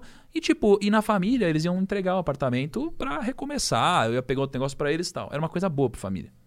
Só que aí, a mídia soltou com uma headline que, mano, headline vocês estão ligados, né? Nego lê a headline e acabou. Acabou. A headline acabou. A headline era tipo assim, ó. Em outras. Eu não lembro exatamente, mas era tipo: primo rico quebra, tá ligado? Tipo, perde todo o seu dinheiro, tá, tá devendo 1 milhão e 700 Cara, mil, eu uma ouvi- parada assim. Eu ouvi falar isso daí mesmo. Eu ouvi. E não, então, e, e aí, pô, primo rico pé, tá devendo 1 milhão e 700 mil, perde apartamento, uma coisa assim. Só que nessa mesma época, eu já investia meu dinheiro publicamente e as pessoas viam que eu tinha milhões de reais publicamente, tá ligado? Só que a galera não, não quer ver, a galera quer zoar, né, mano? E aí isso daqui foi foda, porque ficou uma loucura, como se eu fosse uma grande farsa. Então eu falei, caralho, mas tá aqui, vocês não estão vendo. E aí rolou um puta negócio gigante, assim, polêmico. A gente entrou no trending topics do Twitter global, cara. Caralho. É, eu, eu lembro que foi isso grande. daqui. foi Vocês fizeram, chegaram a fazer vídeo respondendo essas paradas? Então, foi, foi delicado isso, porque eu não sabia direito como responder. Eu conversei com muita gente. Aliás, aqui é legal o negócio de você ter construído laços sólidos, né? Então, pô, eu tive bastante gente que me defendeu, bastante. Falou, cara, eu conheço o Thiago, etc. Foi bem legal. Tem muita gente atacando também, né? Eu acho que na internet tem três tipos de pessoas, né? Você tem o hater, não importa o que você faça, ele vai te odiar pra sempre. Você tem o cara que não te conhece e o cara que te defende, tá ligado? Então, assim, o cara que me defende, eu falo, não, tá louco? Que merda que estão falando? O cara que não me conhece, às vezes ele me conhecia por isso, aí depois ele tomava decisão, se ele ia virar o hater ou não. E o hater, velho, ele conseguiu o primeiro argumento que a gente tinha pra poder brigar com a gente. Mas, cara, foi passando o tempo e aí o que, que a gente fez de resposta? Eu passou um, um tempão, eu dei entrevista, dei entrevista pra Forbes, dei entrevista pra um monte de lugar, foi bem legal. E da galera que queria ouvir de fato a parada que aconteceu verdadeira, sem distorcer nada. E aí depois eu peguei e fiz um post no meu Instagram. Foi um dos posts mais engajados que a gente fez até hoje. Que, em resumo, é, eu contei toda a história, expliquei o que aconteceu. Só que qual era o meu. Qual era a minha dificuldade? Era um problema que esse imóvel estava no meu nome. Por isso que gerou isso. entendi. Só que estava no meu nome porque os meus pais não podiam colocar o nome deles. É uma coisa que o brasileiro tem em geral, né? Puta, seu nome é sujo e tal. Só que publicamente, eu não queria ou não podia ficar falando, porra, mas não, não é meu problema, é dos meus pais, porque senão você ia ficar um escroto, né? Verdade. Não, é meu pai. Não, cara. Então, assim, absorvi muito. Ah, mas você podia dar legal. Cara, isso é um. É, tô perdendo esse imóvel, mas esse imóvel vale um milhão, eu tenho 20 milhões ali investido, só somar Não, não, mas a, a galera não. Eu não tinha 20 milhões na época investido, Aham. mas a galera não quer saber quer do, saber, não do racional. Esse que é o ponto, né? É, até que chegou um momento, eu tive um, um grande amigo, que hoje é meu sócio, que ele chama Guilherme Benchimol, né? O sócio da XP, o presidente da XP. E aí eu aprendi uma lição muito valiosa aqui, cara. Que, pô, quem estiver ouvindo agora tem que absorver, mano. Quando você tiver um problema, você nunca deve fazer a pergunta errada. Qual é a pergunta errada? Como eu resolvo o problema? O que eu devo fazer? Quando eu devo fazer? Essas três perguntas são erradas. A pergunta tem que sempre ser o seguinte: quem pode me ajudar? Quem? Se você tiver qualquer problema na sua vida ou qualquer coisa que você quiser realizar, você sempre se pergunta: quem pode me ajudar a realizar? E aqui eu pensei: quem pode me ajudar? Esse cara, o Guilherme Benchimol. Porque ele já passou por um problema grande também. Foi hackeado lá, tentaram extorquir o cara e tal. Ele falou: Thiago, eu vou te falar um negócio. Na minha vida aconteceu um grande problema assim, e esse problema só passou quando eu pedi desculpa. Eu falei, caralho, é? Ele falou, é, sugiro que você peça desculpa. Porque alguém você machucou. Alguém você machucou. Aí eu falei, legal, vou pedir desculpa então. Aí eu fui lá, fiz um texto, expliquei e falei, desculpa. Acabou o problema, velho. É mesmo? Acabou o problema. Por quê? Porque, cara, quando você pede um conselho pra alguém que já passou pelo que você passou, cara, essa pessoa ela pode dar um conselho valioso. Então, a gente não pode pedir conselho pra quem nunca passou pelo nosso problema, Ah, claro, claro. ou não chegou onde a gente quer chegar, tá ligado? Então, isso daí aconteceu. Então, o que, que eu aprendi, cara? Zombadores vão zoar sempre, os caras vão querer tirar onda, mas, cara, você tem que seguir no seu, fazendo o seu trabalho. Eu só não acho que é justo você ter valor. que pedir desculpa por algo que você não fez, né? É, cara, mas sabe o que é o foda? O que, que eu percebi? É, eu percebi que eu teve um erro que eu cometi, tá? Qual que foi o erro? Eu passei a ter muito dinheiro pra época. Eu poderia ter resolvido antes esse problema, antes de virar uma bola de neve, Entendi. né? E eu falei, cara, desculpa por não ter resolvido esse problema antes, né? E, e por qualquer pessoa que eu possa ter magoado. Entendi. É, Você Entendeu? pediu desculpa pro que você achou que você errou naquele momento. Isso, exatamente. Entendi, entendi. Porque eu acho que a história. de- eu emprestaria meu nome pros meus pais de novo, cara. Porra, tá louco? Eu ajudaria minha família com certeza, assim, dentro do limite ético e tal. Agora, o meu erro foi esse. Eu poderia ter resolvido antes, né? E, e foi esse. Esses foram meus dois momentos delicados aí Ah, na vida Se do bem que, ó, tem um outro cara que também é muito sábio, experiente, chamado Donald Trump, e ele diz que você nunca pede desculpa, cara. Você só fala uma merda maior ainda logo em seguida. E o Monark segue esse cara. Esse eu, cara- Eu sou discípulo do Donald Trump. Mentira, não tira esse de contexto, não. Já era, já era. Já era, cara. Cara, já Que era. aquele dia que ele falou que gostava do Olavo de Carvalho. né? É, Eu gosto do Olavo de O Carvalho. Olavo de Carvalho é um ídolo pra é mim. muito pra mim. Cortou. Porque ele provou que um fumante de merda pode viver até os 80. Cara, ô, cara, vocês devem tomar uns, uns seis nervosos, porque vocês falam com todos os lados, né, mano? Sim. A gente tenta Pô. falar com todos os lados. A gente tem conseguido, mas é complicado. Tem um lado que é muito difícil. Uma galera não aceita, né? Tipo, É. ouvir coisas contrárias. Né? Pô, a- até agora, o maior rage que a gente tem vem da galera da esquerda quando a gente chama pessoas que elas acham que não deveriam ter voz. Hum. Tá? Entendi. É, ó, pra gente tem sido o maior problema ultimamente no Flow, assim. A direita não enche tanto o nosso saco, pra ser sincero. É? A gente fala merda do Bolsonaro todo dia, fala que ele é um retardado, porque ele é, eles não tem como defender isso. Então, a gente não sofre deles, mas da esquerda a gente sofre bastante, não sei porquê. Na verdade, eu sei porquê. Tu sofre com a esquerda também porque tu é branco e rico, né? Cara, sim, velho. Eu sofro, assim. Eu. Tem algumas coisas que eu é, passei a fazer com o passar do tempo, assim. Tipo, o que, que eu, eu entendi? Eu entendi que, cara, fala de minoria, falar de política, falar de alguns assuntos assim, não são a área de expertise minha. Tipo, eu não sinto que eu sou tão estudado nessas áreas pra poder dar umas opiniões tão embasadas, sabe? E aí eu comecei a entender que é como se eu fosse um médico. Tipo, o médico lá no hospital, chega um cara é, com a perna caindo, o cara vai cuidar da perna do cara, sabe? Ele vai cuidar das pessoas. E o meu negócio é financeiro, tipo, essa é a área que eu entendo. Financeiro, Mas a, negócios, a entendeu? minoria precisa saber sobre financeiro, né? Total. Mas assim, por isso que eu passei a entender que, para mim, o discurso é, é o financeiro, é o técnico, é o como cuidar da sua grana, como investir. Tanto faz pra que eu tô falando, velho. Eu quero falar pra todo mundo, mano, que queira aprender. Né? Claro. Todo mundo que quer, quiser aprender, eu quero falar. Então, eu passei a entender que, velho, no meu canal você não vai encontrar eu me posicionando e nem discutindo sobre isso. Acho que esse aqui é o mais próximo que eu já fiz sobre tocar esse assunto, tá ligado? Mas a política influencia com certeza na bolsa também. Cara, ela influencia mais no curto prazo que no longo prazo. É? Exatamente. Porra, então foi aí que eu errei. Entendi. El- elas Ó, mexem- já aprendi algo aqui, Monark Falso. Porra, só isso você aprendeu? Caraca, velho. Tamo Não, mal, hein, cara. Kaique? Não, eu tô aqui, caralho. Pô, Ah. eu tô- já tô aqui com uma. Tem que ouvir pro Ó, podcast. se o Na Igor minha- aprender alguma coisa, se dê por satisfeito. Mentira. Na minha, na minha mente, cara, eu vou ficar rico já, só de estar conversando contigo. Porra, que animal. Assim seja, amém. Pô, verdade. É. Quando você tiver um bom negócio, manda um WhatsApp, ó, compra isso aqui. Exatamente, né, cara? Então, e aí eu comecei nisso, cara. Então, só que aí é o que você falou, né? Pô, eu sou branco, tenho um olho um pouco mais claro, porra, tenho grana. Então, Provavelmente vem de italianos. italiano e holandês. Italiano e holandês. Italiano e holandês. Eu tenho um pouco de italiano e árabe. A minha mistura é mais E árabe? radical, é. Porra, eu, parece mesmo um pouco. É um pouco mais radical. Só que. E aí, cara, tem gente que pré-julga real mesmo, né? Acho que é o preconceito, né? Mas não é interessante que existe, por exemplo, o Murilo do Favelado Investidor, que te ajuda nesse sentido a quebrar esse tipo de preconceito?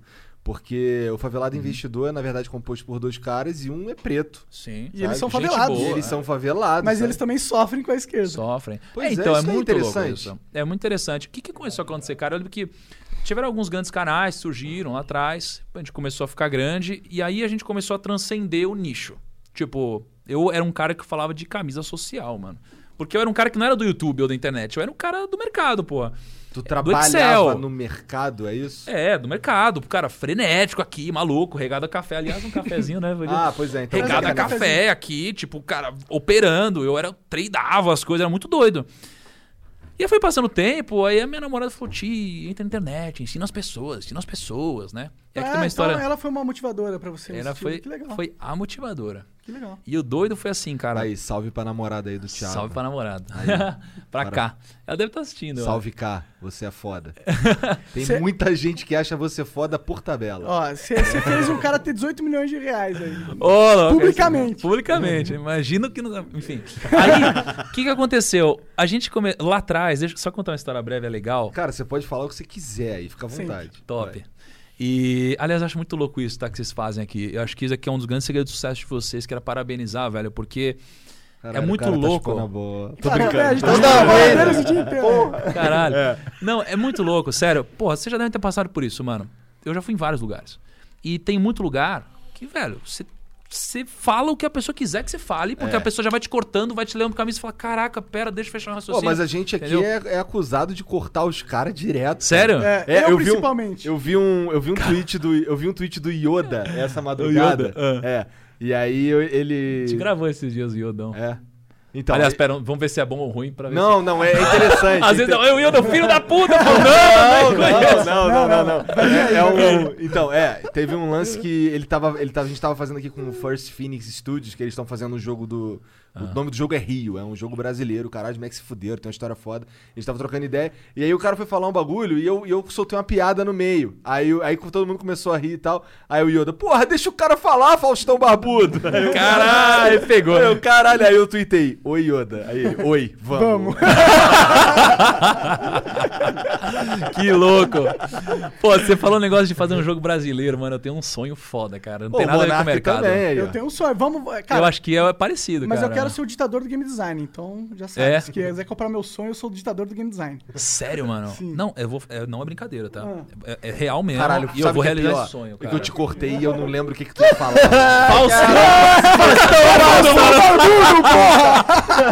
Calma, é sobre o início do canal, depois vamos falar isso aí. Tá. Só que, cara, um sonho foda. É o seguinte: o, o ponto de quando você vai ter mais dinheiro é que os sonhos vão ficando muito mais fodas, sabe? Você vai se permitindo sonhar. ah, não, tu tava puxando meu saco.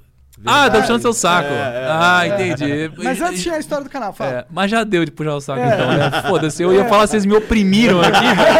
Vou É que puxar o saco de ele ninguém. odeia elogio. O Eu odeio elogio, né, cara? Eu o vou é até usar elogio. teu Mal boné com aqui depois dessa. É. Aí agora ele vai puxar meu saco, aí. Deixa eu ocupar o fim agora. Caralho. Só que não cabe na minha cabeça, que eu sou cabeçudo. Porra.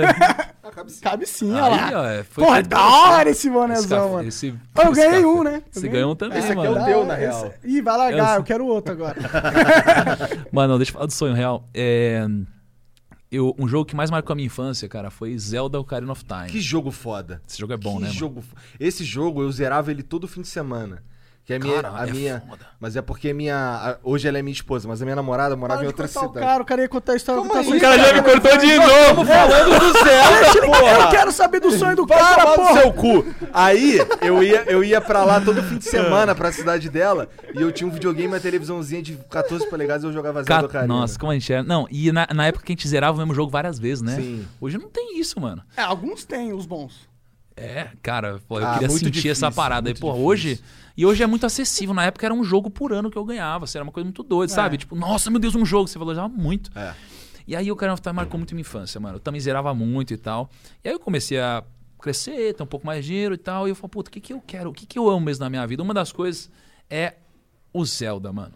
Eu amo muito Zelda. E eu falei, velho, o, o 64, ele marcou muito a minha vida, mano. Então eu queria pegar, olha só, eu queria montar um time de desenvolvedores e programadores para adicionar conteúdo adicional no Zelda Ocarina of Time, só que com os gráficos da época igualzinho, bote numa fita e eu possa jogar no meu 64, mano. Tem Da isso, cara. Tem os caras disso aí. Não deve ser Mas tão os caro cara, fazer isso. mas os caras, eu já vi, mas assim, os caras eles fazem uns mods, então eu quero uma parada re- real assim, tipo desenvolver coisa nova. Cara, então depois- trilha zero. nova. Não, zero, pega o jogo. Aham. Aí, sei lá, tem sei lá, seis templos. Bota mais uns cinco templos Ah, aqui tá. fudidos, game design fudido. Cara, e eu quero montar um time, pagar um time para não comercializar, pra eu poder jogar, cara. Porque eu Entendi. amo isso, entendeu? Seria foda. Isso Então, é assim, legal. um dia eu quero realizar esse sonho, entendeu? Então, do podemos Zelda, juntar aqui, cara. Do Zelda especificamente, depois tu procura. é, Mas tem- o jogo que eu quero fazer vai ser jogado por Pô, todo agora mundo. tu vai me cortar, filha Sim, da seu puta? filho da puta. Então, o amor pairando aqui. É, depois eu vou te mandar, mas tem um site chamado ROM Hacking. E eles fazem algo parecido com isso. Eles pegaram uma ROM do. Tem um jogo do, do Zelda Ocarina of Time mesmo. Que ele era pra ser lançado por 64DD. Que era o 64 Disk Drive que não, que, não, que não rolou. Era o Master Quest. Ele tava sendo portado pra. Saiu depois pro GameCube uma- um port. E os caras pegaram esse port pro GameCube e viram que ele roda no 64, sabe? Então tem esse Master Quest pro, pro 64 em ROM. E tem também. E os caras pegam esses ROMs e modificam e criam outras coisas no jogo também. Só pra você ver como é, depois dá uma olhada no ROM Hacking, tem lá. E pra jogar no hardware original, tu pode usar um troço chamado Everdrive. Eu tenho um. Você coloca o ROM nele, no, no cartão SD, e joga no videogame ou Pô, no velho, me ajuda a realizar esse sonho, Igor. Vamos, não, vamos. Sempre que a gente tem um budget real, a gente contrata uma galera pra fazer. É sério, Cara, mano. eu, Vamos fazer eu, isso eu daí, consigo cara. chegar nos caras que sabem fazer. Pô, manda mensagem pra nós, quem quiser ajudar aí, sei lá. não Pior sei, que deve ter uns caras gente aí, aqui. os caras da First Phoenix podem te ajudar também. Porra, velho. Tá? Não, é Mano, eu quero fazer. Mas enfim, vai, deixa, deixa eu Você, dava- você ia falar do começo do seu canal. É, porque assim, hoje a gente fala com 15 milhões de pessoas por mês Caralho, incrível. sobre finanças e negócios, né? O que é louco, né? Se for para pensar no número de pessoas do Brasil, assim, e eu fico muito feliz com isso. Então a gente chegou num ponto que, assim, cara, é, eu sinto muito satisfeito com o que a gente faz de verdade. O dinheiro não é mais o problema, então eu posso fazer de fato o que eu amo e acho que eu faço ainda melhor do que eu faria se o dinheiro fosse minha única motivação. Só que o engraçado é, quando eu comecei, né, a gente tava falando isso por quê mesmo? Porque eu gravava de terno. É, É, é, você é. falou que, É isso, né? que você, a sua namorada que te incentivou a ir pro YouTube pra produzir conteúdo. Favelado investidor, É. foi por isso. E aí, cara, o... a primeira vez que eu falei em público, eu falei pra duas pessoas numa palestra, mano. Foi muito louco, foi a primeira vez que eu falei em público. E tipo, eu tava no escritório, eu era um stagzinho, fui o primeiro cara de um escritório de investimentos lá. E aí eles falaram assim: meu, alguém precisa dar uma palestra hoje. E o sócio aqui vai estar fora. Quem topa? Eu falei: eu topo. E aquele negócio da atitude que a gente tava falando antes. Tipo, eu não sabia da palestra, eu não sabia o conteúdo. Eu falei: eu vou. Porque pra mim era uma oportunidade de crescer. E eu fui, cara, e deu certo. Lá foi a primeira palestra que eu fiz, duas pessoas. E aí, depois a gente montou um canal. Passou o tempo, eu montei um canal. Eu demorei quatro meses para ter 100 inscritos. E nisso, toda semana ia eu e a K, e a K ia lá, gravava o vídeo com uma câmera, mano, ruimzona. Ela editava, aprendeu a editar para editar o vídeo, ela fazia tudo. Foi passando o tempo, cara, cinco anos depois, aí a gente tem esses números todos. Só que o que começou a acontecer? Eu comecei no nicho, o cara do terno ali, o cara da, da camisa social. Então você vê uns vídeos meus antigos, mó travadão, assim, falando bem técnico. Então eu fui expandindo cada vez mais o nicho. Então eu falava pra cara que era rico, depois fui falando menos, depois fui falando pra todo mundo. Hoje eu falo pra gente que não é de finanças e foi expandindo. Só que aí é bom, quando a gente expande muito, a gente acaba perdendo alguns nichos, alguns pequenos grupos. E aí entra um papel importante do Favelado Investidor, né? E de vários outros canais que têm seus próprios nichos. E eu acho que o futuro da internet são os nichos, de certa forma. Ah, a, Entendeu? a internet é nicho. É isso que a- Isso. essa foi a revolução da internet. É você tirar a centralização das TVs Uhum. e falar, ó, qualquer um, você tem uma boa ideia, você tem chance. Exato. Não tem que dar pra nenhum diretor no sofá. É, e você tira intermediário, né? Caralho, agora eu Meu entendi. Deus Você não tem que dar ideia pro, pro diretor no sofá, foi o que o Monark quis dizer. É. Não, é, não foi o que eu quis dizer. Então é louco esse negócio do nicho, permite que, porra, sei lá, você você tem soluções de finanças. Então eu sei que todo mundo que me segue, cara, tá interessado em soluções de finanças. Então o nicho permitiu que a gente crescesse e hoje, pô, Favelado Investidor e outros têm um papel fundamental no desenvolvimento do Brasil, né? Assim, em termos de educação financeira. Com certeza, bom. é bom que eles quebram. Pelo menos eles tentam, né? Mas eles mesmos tentando quebrar essa barreira do tipo, é, investir é coisa Os de. caras coisa de sofrem preconceito, né? Sim, Como que cara. pode? Caraca, velho. Como que pode? Como que pode a esquerda é, bater na cabeça de um cara que é negro, pobre, favelado? Não é mais pobre agora. Investidores. Não é pobre. É, agora eles não são mais pobres, mas eles saíram da pobreza, saíram do nada, cara. A história deles no, no Flow, cara. Os caras, tipo, tinham quatro aluguel atrasados, as pessoas foram lá, retiraram o relógio de energia deles. Eles não foram lá desligar, tiraram o relógio. Cara, que tá misturando as histórias aí. Com o do First Phoenix. É. Fuck. Não, mas é legal o que você falou, mano. Porque assim, as pessoas têm que admirar. Vou deixar na sua cara um tempo. É que é muita gente que com muita gente. Não, na verdade, mas, eles, mas o, o cara, o, o Murilo falou que ele fazia um, um estágio, ganhava 600 conto, que dava pra ele pagar só a passagem, 600 conto. Ele- É, é. Eles, eles saíram da merda também. É, Esse e era o ponto. Ele, o e ele ponto é conseguiu esse. comprar um livro e ele com, a- com, com um parceiro, cada um comprava um livro e eles ficavam trocando e aí aprenderam. É, então. É louco. isso. Só que eu acho que, cara, as pessoas têm que admirar, né, quem dá certo. E não abominar quem dá certo, né? Porra, mano? sim. E especialmente se for lícito, né? Porque é foda, tem uma coisa interessante. As pessoas elas odeiam ou abominam quem tem grana. Mas elas gostaram de ter grana, né, mano? Assim, é uma contradição interessante, assim. Eu lembro que. É porque parece que a- mais pessoas acreditam na mentira que se eu tenho grana, então você não tem grana.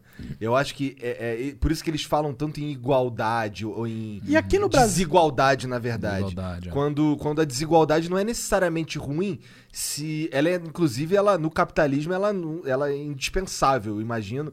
Mas o problema de verdade é quando o cara é quando essa a base é muito baixa. Se a base fosse mais alta, Isso, é. né? É, acho que o maior problema em si é o piso, né, mano? É o que você piso. tá falando. É. Tipo, a desigualdade. Cara, vai existir desigualdade em tudo, porra. A Gisele Bündchen nasceu muito mais bonita que um monte de gente, já é desigual. todo mundo aqui, proporcionalmente E falando. todo- proporcionalmente, todo mundo junto. É. tá?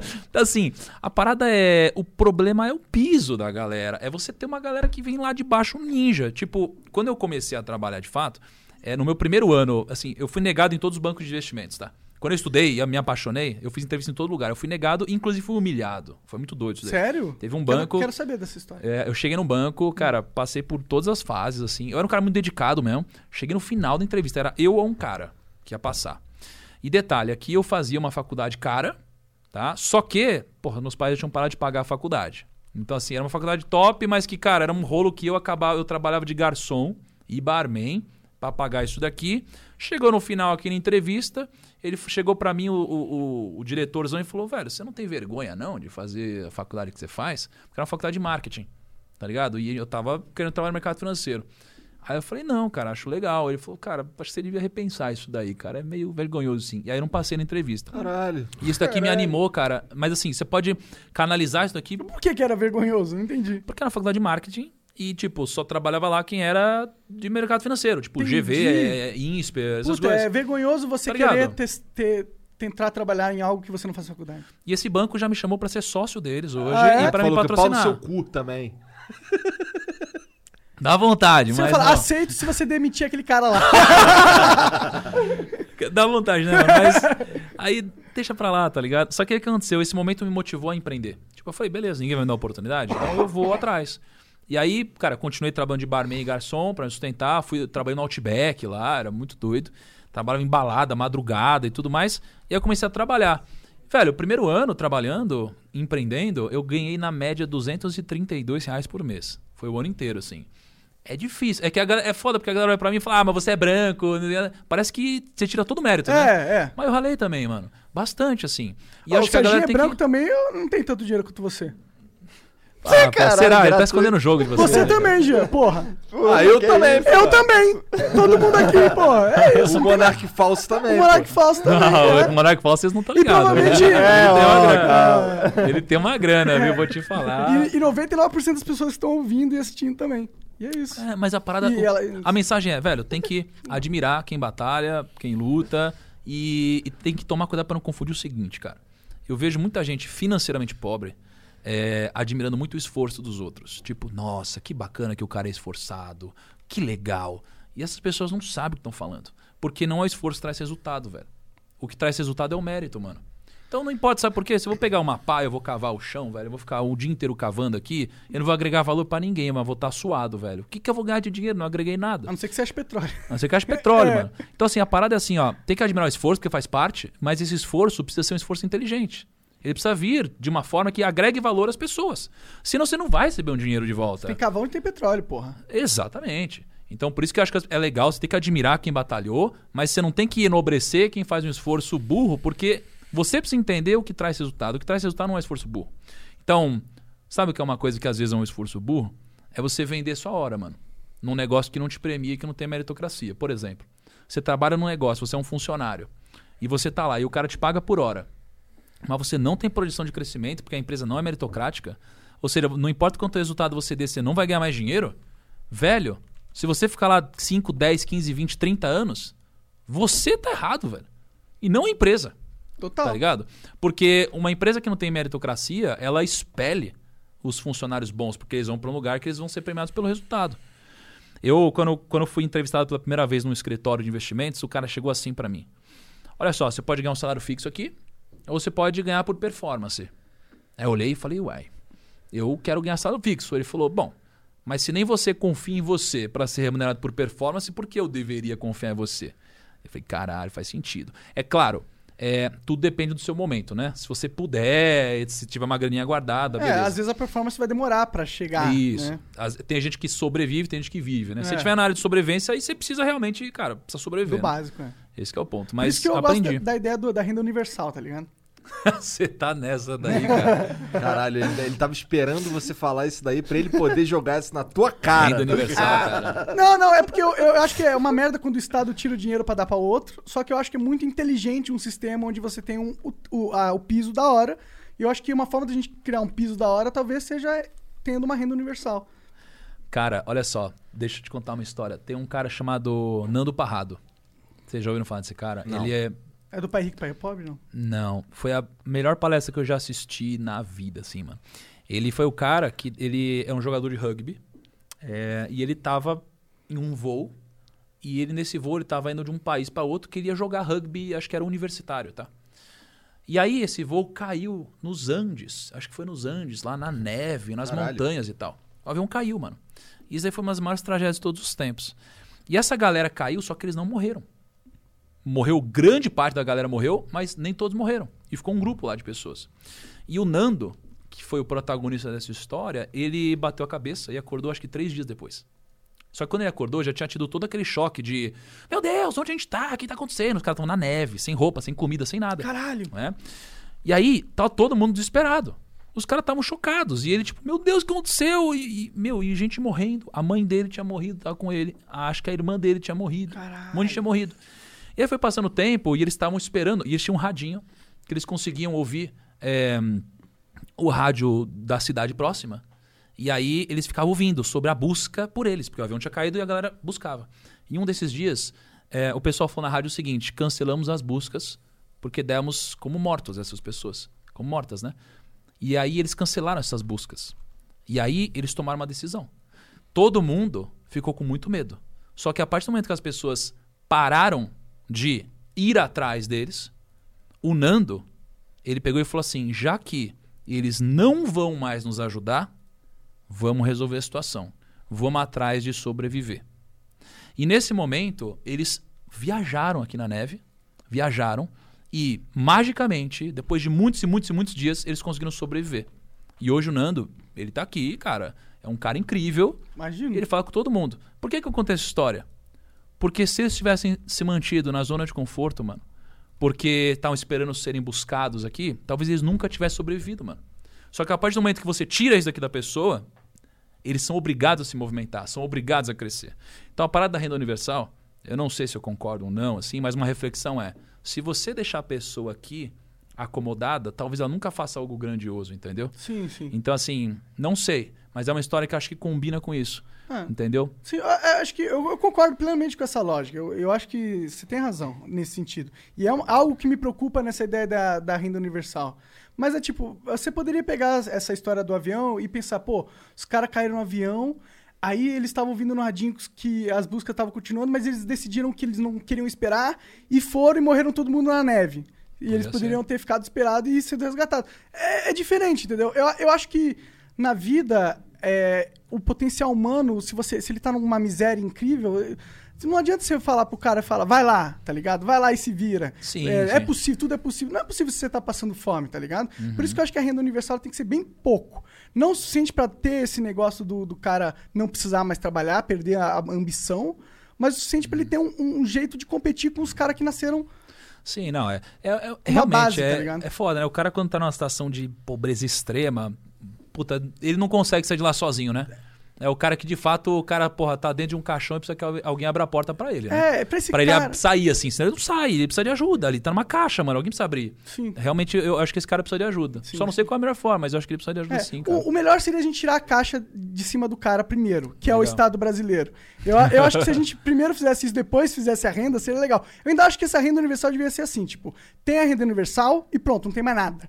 Tá ligado? Não Uhum. tem é, aposentadoria, seguro de nada. Você tem uma renda universal que é legal, que dá pra você comprar no mercado tudo que você precisa, mas se o governo não fornece nenhum serviço nesse sentido, sabe? Eu acho que seria interessante algo Uhum. Você assim. tá fazendo campanha, né, Eu mesmo, tô. pra parada, né, cara? Eu tô. Eu, eu, eu, eu- acho que eu quero que as ideias, ideias que eu acho que podem ter um potencial bom sejam pensadas, Legal, pelo é. menos. Que defender, É, legal. sei lá.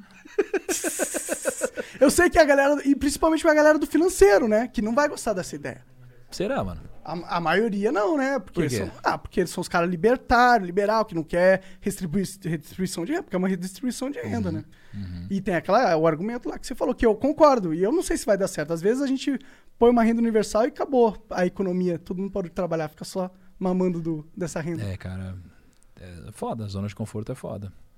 Esse lance de escola austríaca aí, tu usa alguma coisa dessa parada? Cara, não uso, assim. Eu admiro a galera, acho legal o pensamento da galera, assim. Não sou um super estudioso. Tive uma fase que eu li bastante sobre isso.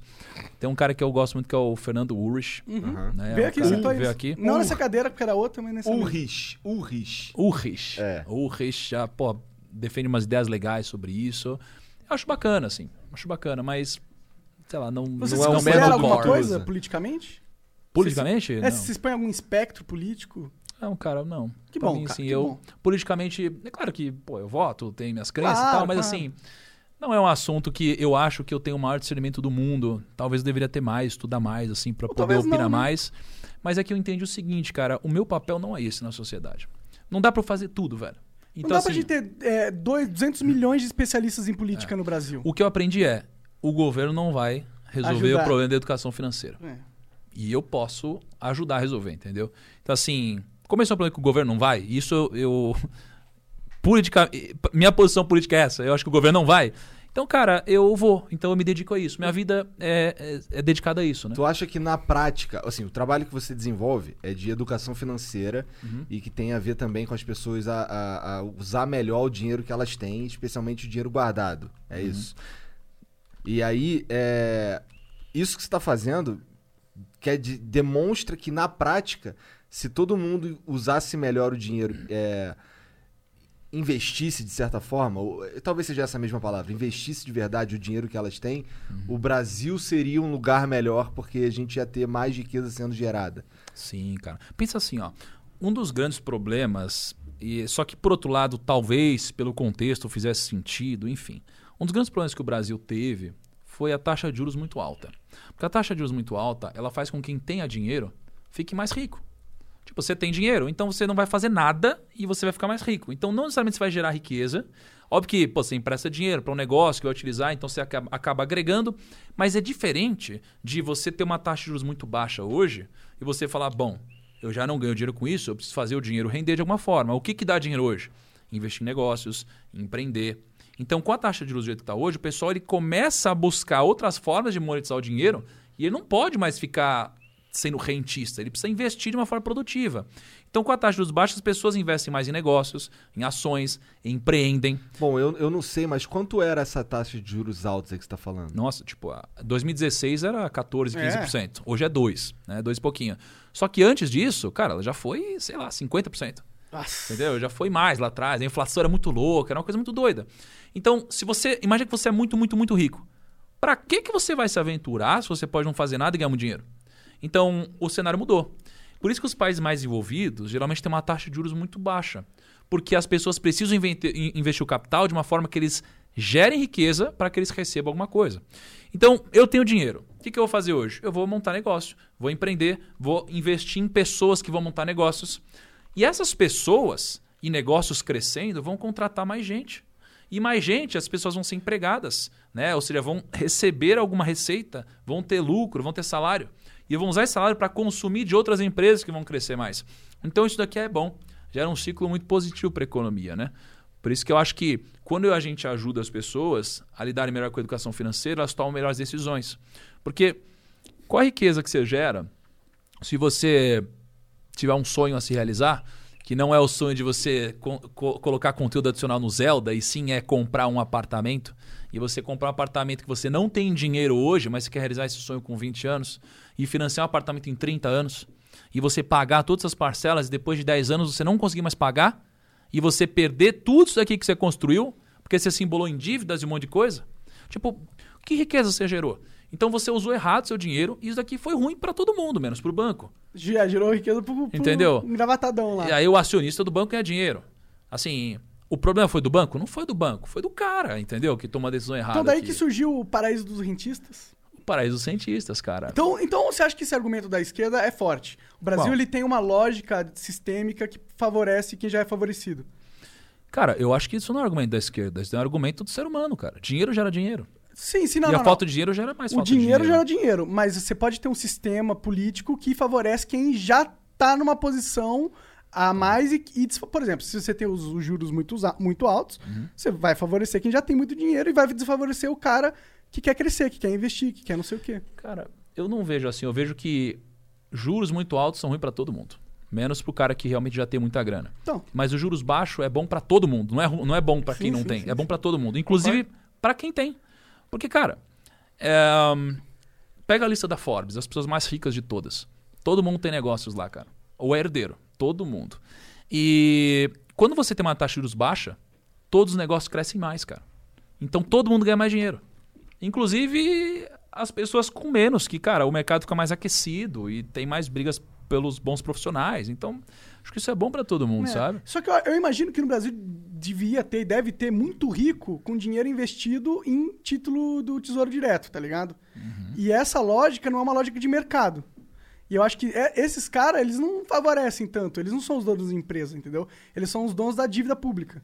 Sim, E, tal- exatamente. e a lógica desses caras, se eles estão no poder, deve ser diferente se eles fossem empresários no poder, né? E eu sinto que no Brasil, você tem muito menos empresários bem-sucedidos no poder do que é, do que o cara que era só rico e investiu no governo, tá ligado? Depois do dinheiro ali.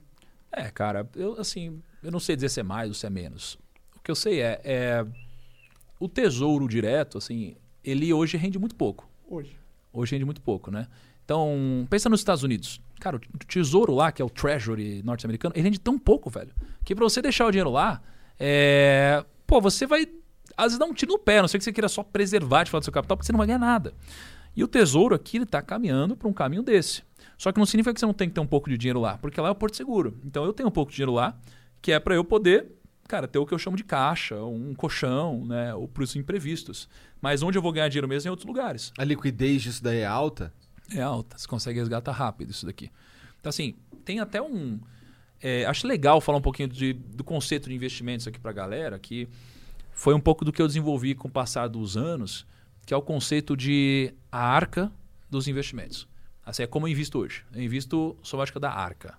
A arca de Noé mesmo. Né? Pô, qual que é a metáfora ali? Pô, você tinha tem um grande dilúvio que ia destruir tudo, só que aí tem a arca, e a arca ela sobreviveu, né? Então, assim, porque era uma arca, ela estava preparada antes do dilúvio.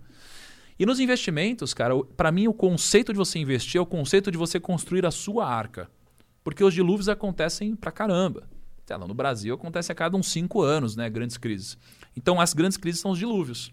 Mas se você tem a sua arca construída, você consegue surfar por isso daqui sem grandes problemas. Tá? Então eu tinha minha arca construída, agora a bolsa caiu 50% no começo do ano, a nossa carteira caiu muito pouco.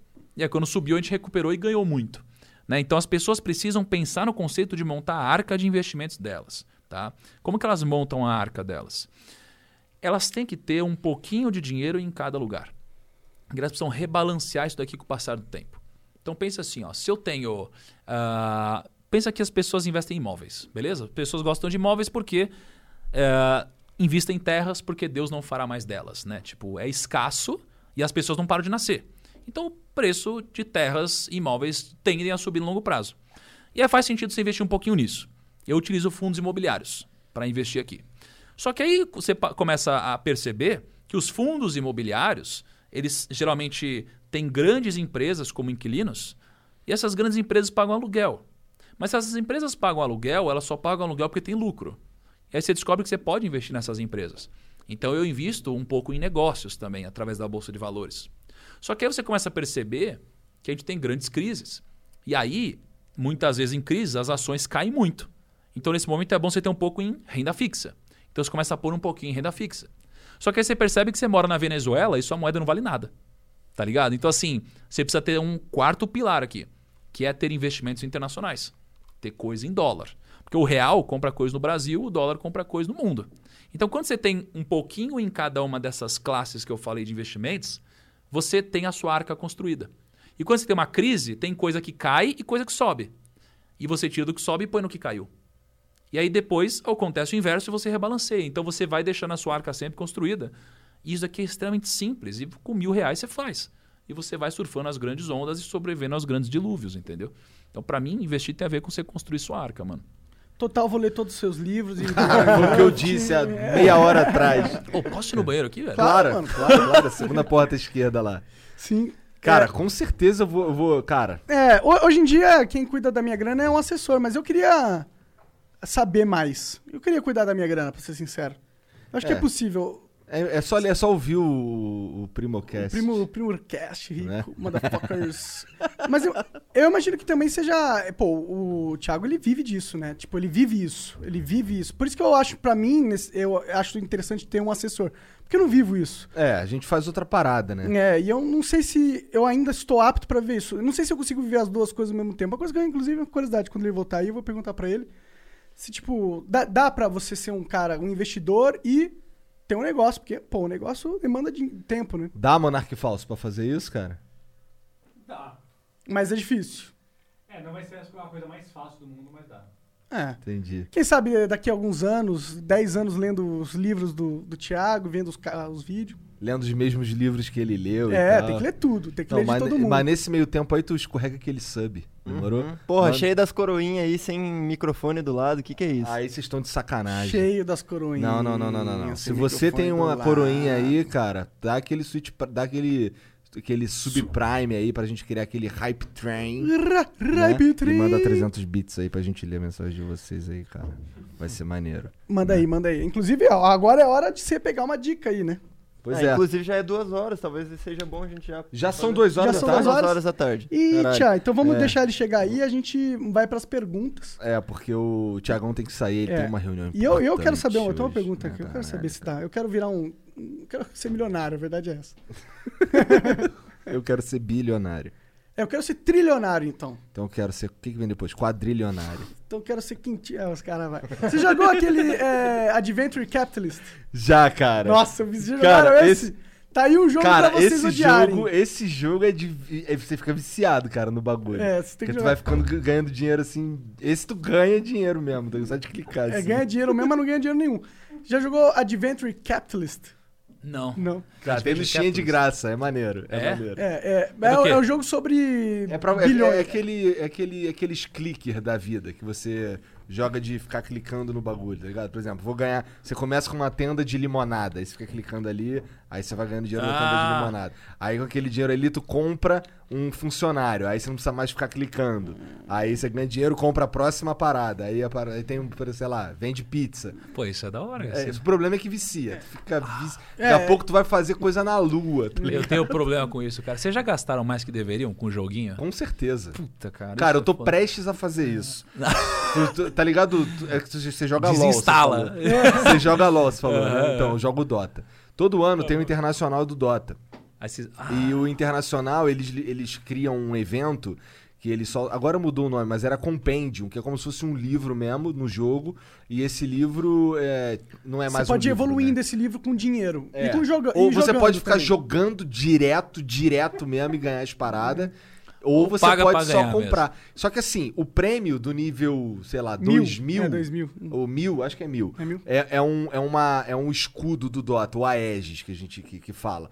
E ele chega na tua casa, tá ligado? Nossa, é física a parada? É, é, e ele é muito foda, tá ligado? Todo mundo que é foda, que, que curte, tipo, eu tenho um Aegis, tu fala, caralho, esse cara aqui é foda. e o nível 2000 é uma estátua do Roshan, que é um personagem. É tipo como se fosse aquele. Hã? Tipo Baron? É, Ah, é, é, é o Roshan.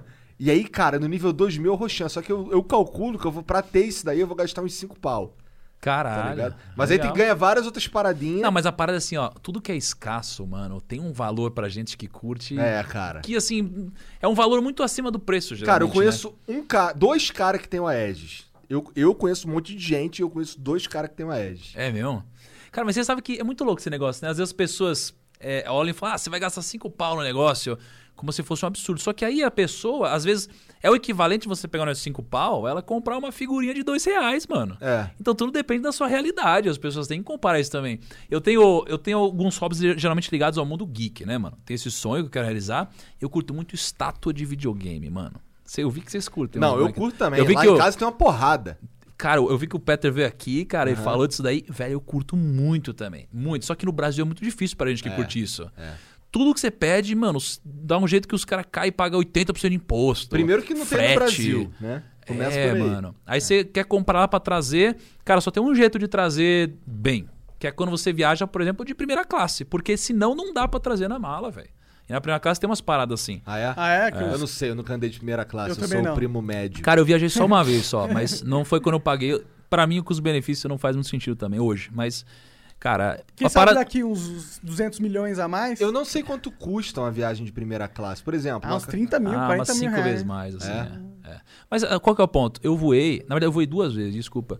A experiência é louca, cara. É louca. Tipo, eu cheguei lá, aí a moça chegou, Tiago. Eu falei, cara, chamou pelo nome e deu um champanhe assim pra recepção. Eu falei, Hum. nossa, cara. Então, assim, a experiência é muito boa, mas por cinco vezes mais, mano, eu preciso refletir um pouquinho, eu acho. É. Precisa refletir um pouquinho. Só que aí o Mas ponto. depende da- da realidade do amigo. Se você Depende é o Jeff. Bezos. É, porra. Ele é. nem pensa, ele tem o jato dele, que é muito não, mais tá bom, foda mas se do ele que a tivesse que pegar um avião, ele ia pegar a primeira classe toda vez, porque ele é o Exato. Jeff Bezos. Exato. Então, assim, tem um cara no Brasil que é um grande investidor, ele chama Luiz Barsi. Ele é um dos maiores investidores do Brasil, tem bilhões de reais. Bilhões de reais. E aí ele é muito conhecido por ser um bilionário humilde. Ele vai de metrô pro escritório. E não é metrô, é linha vermelha. Linha, Linha vermelha, red vermelha. line.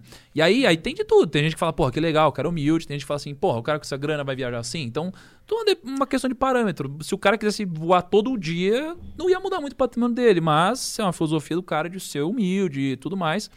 Mas tem Às a ver vezes, isso, às né? vezes ele faz isso pra ter contato com a, com a vida de quem não tem muito dinheiro. Ele tem a vida de quem não tem muito dinheiro. Pega o metrô e aí às vezes é, é, é, isso faz ele se agarrar ao- no chão, talvez. Talvez seja essa Uhum. É, lógica. legal. Quando eu tinha um escritório, eu fazia uma parada semelhante, mas sob outra ótica, que é o seguinte. Quando você começa a fazer muito negócio, às vezes começa a ficar muito longe da realidade, cara. Muito longe da realidade. Então você não sabe o que está acontecendo. Sabe aqueles empreendedores que vão ficando muito tiozão e não entendem que tudo mudou e a internet não sei o que lá? Porque esses caras não têm mais contato com a realidade, né? E aí, quando eu tinha um escritório, eu tinha combinado com a minha equipe uma regra em que todo dia, quando eu chegasse no escritório, tinha uma época que eu chegava todo dia 8 horas da manhã, tinha que ter duas pessoas para eu entrevistar. Jovens, bem jovens, assim. Então, todo dia eu entrevistava duas pessoas. Porque eu ficava em contato com essa galera. Eu aprendia cada vez mais. Meio pra emprego, assim, entrevista de emprego. É, entrevista de Ah, emprego. Assim, eu não tava procurando, mas eu tava sempre entrevistando. E aí, pô, tem uma vez que tem uma pessoa que eu curti muito lá e eu contratei. Então é legal porque eu tava próximo das pessoas, eu perguntava muito. A pessoa tava super de bom grado pra me cativar, assim, tava super otimista. E a gente ainda conhecia pessoas que podiam contratar. E tem a ver com isso. Você tá próximo do que tá acontecendo, a realidade, né?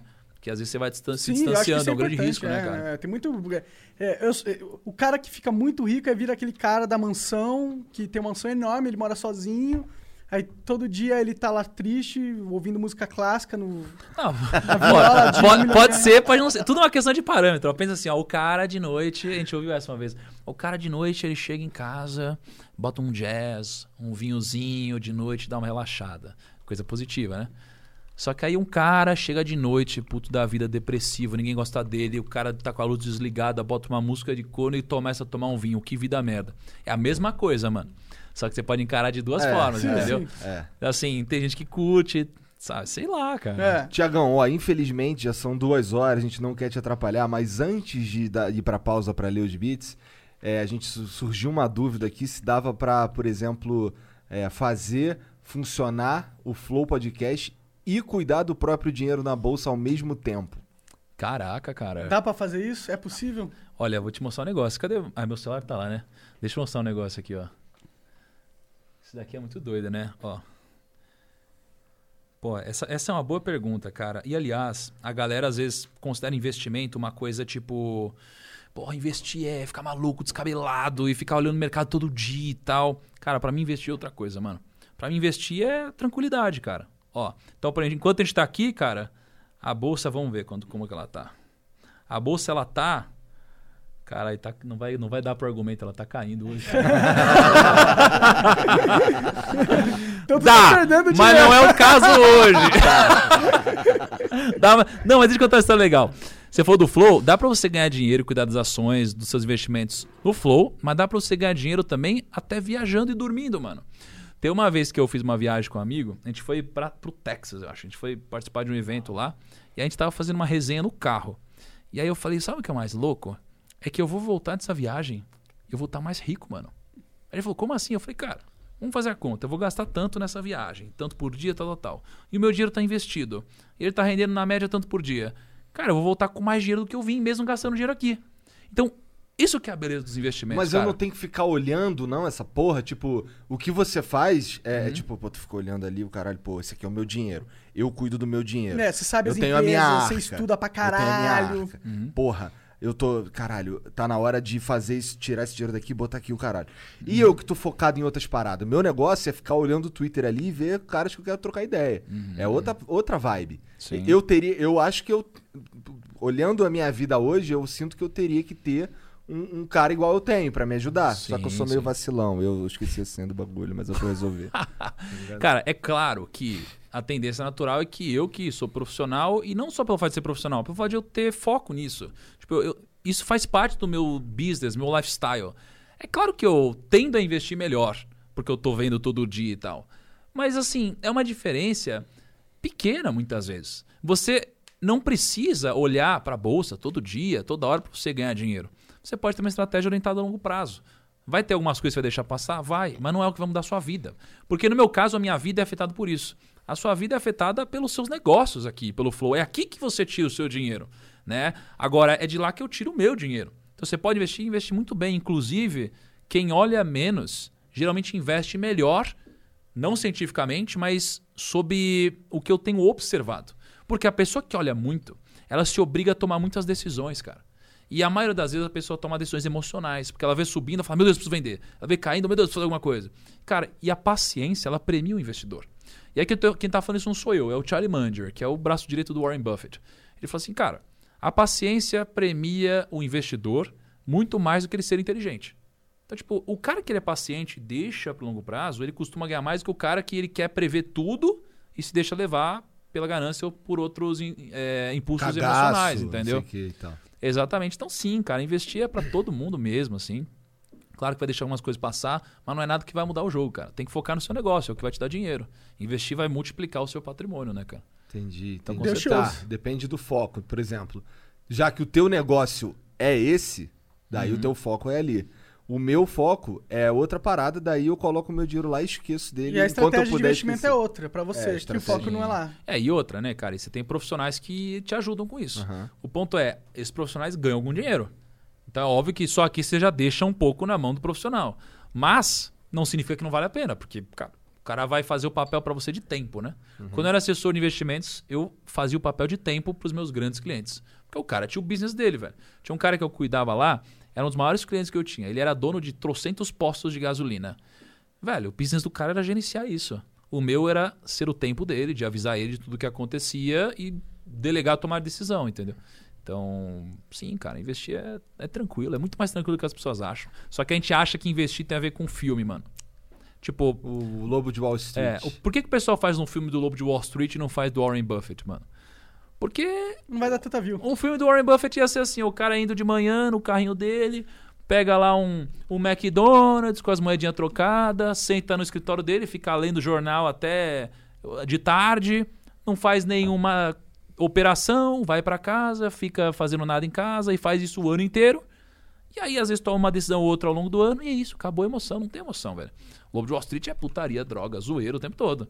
Então, investir pra mim tem muito mais a ver com isso, com você fazer poucos movimentos, orientados a longo prazo, comprar ótimos negócios a preços médios, ao invés de negócios medianos a ótimos preços, negócios que vão crescer a longo prazo, construir sua arca, rebalancear seu patrimônio e desfrutar da vida, cara. Para mim, investir tem a ver com paz, com relax, com família. E quem tá falando isso é o cara que era garçom, fudido, né? Exatamente, cara. Eu, eu era garçom, pô, trabalho de madrugada, fui esculachado já. Vim de uma família que me deu amor, que me ajudou, que me ensinou bastante. Mas, cara, no final das contas, todo mundo tem a sua correria e é, a gente sempre acha que a nossa é pior que a do outro, sabe? A gente nunca conhece a história do outro. Todo mundo tem a sua luta, você tem a sua batalha, eu tive a minha. E todo mundo tá ouvindo a gente, cara, vai ter a deles também. E já deve ter, né, de alguma forma. E, cara, e todo mundo tem o direito de prosperar, cara. De verdade. E, e dinheiro é algo bom, não é algo ruim, não. Pô, cara. pra caralho. pra Dinheiro é caralho. algo bom, hein? Dinheiro é algo bom, pra cara. caralho. Invista, invista. Vou te falar. Aí, dinheiro é, É muito bom. Mas a gente vai dar um, um pequeno comercial agora, a gente vai pras perguntas na volta e. Três minutinhos E é e aí a gente deixa o cara embora, que ele já tá aqui nervoso, sacanagem. É nada, valeu.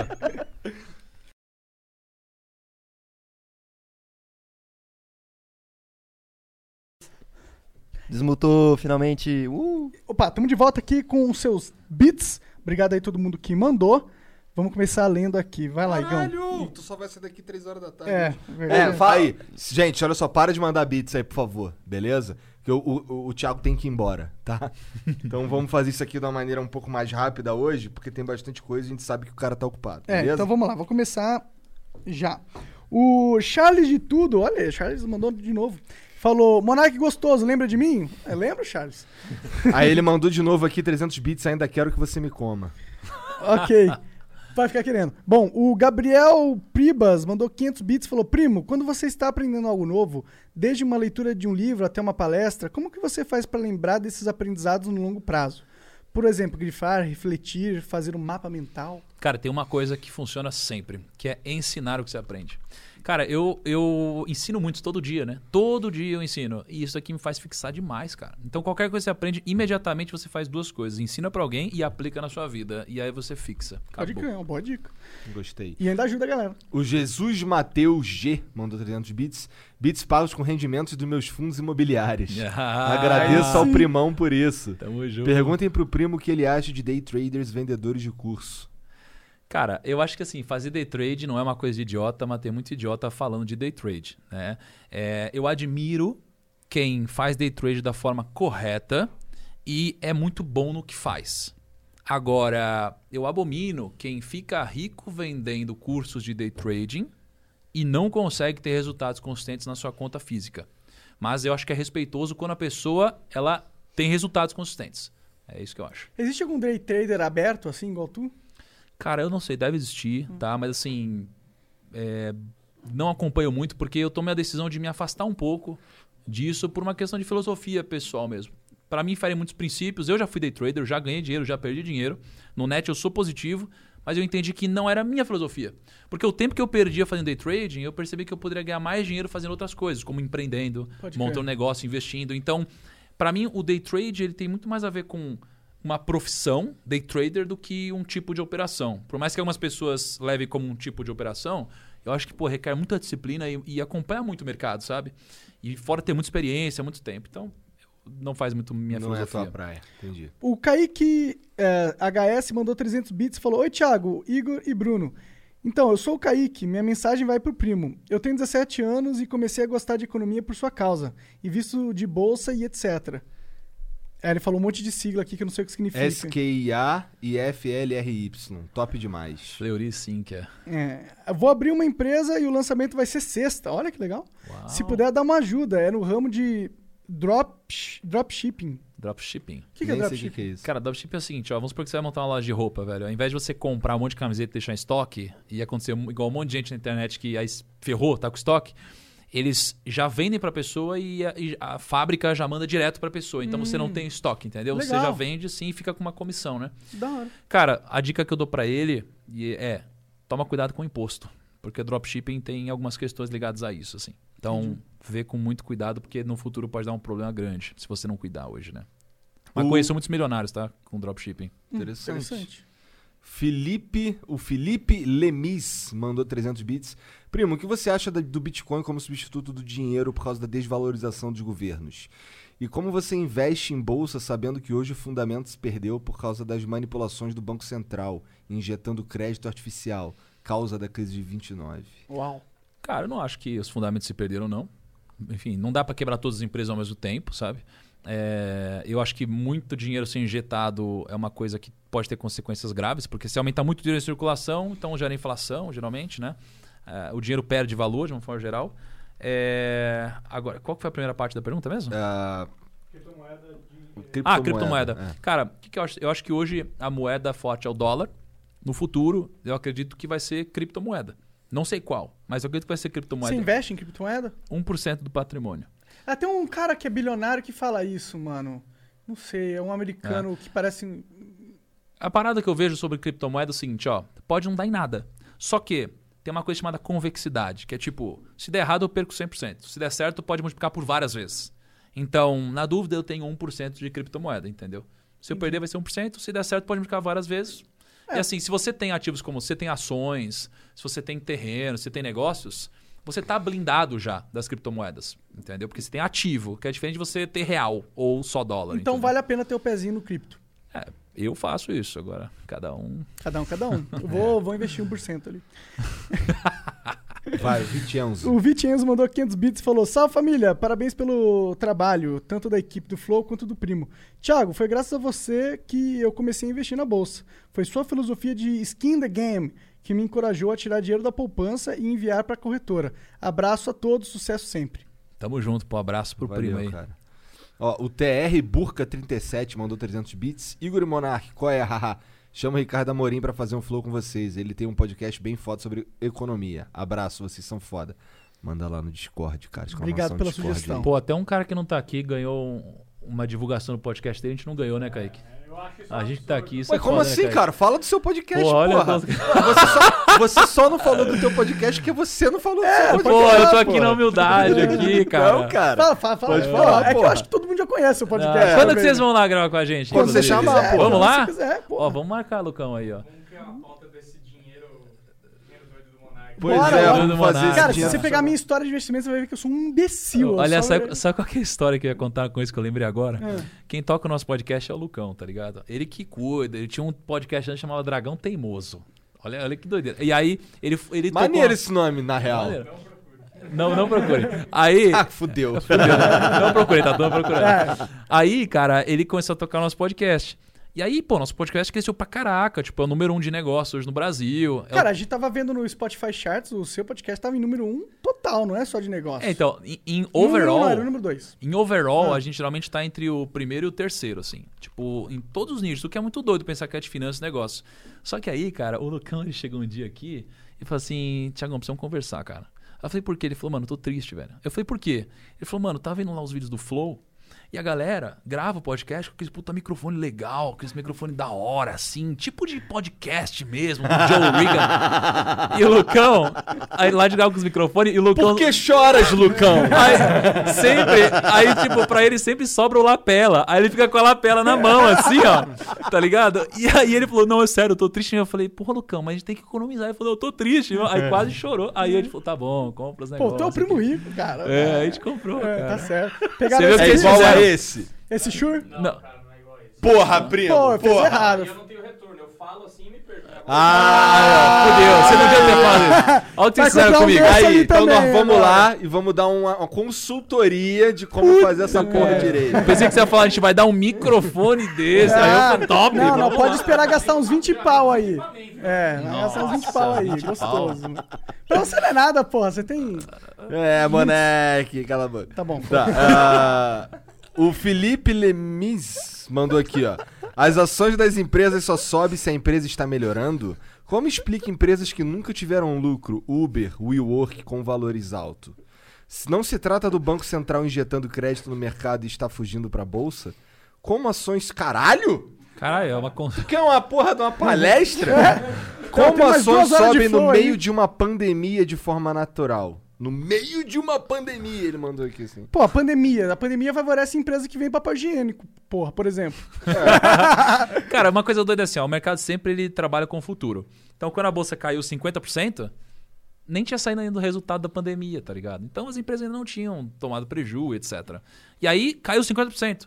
E aí, nem saiu o resultado da retomada e as empresas já subiram muito a 100% de novo. Então, o mercado é uma loucura em que você mistura otimistas, pessimistas, retardados, inteligentes, um monte de gente. Gente que tem informação privilegiada, gente que não tem. E um consenso é o preço atual, que mistura futuro, presente, um monte de coisa, né? Então, é por isso que sobe, não é que o Banco Central. Ah, a galera acha que tudo é, ma- é tudo é, os, é Illuminati nessa porra. É, não.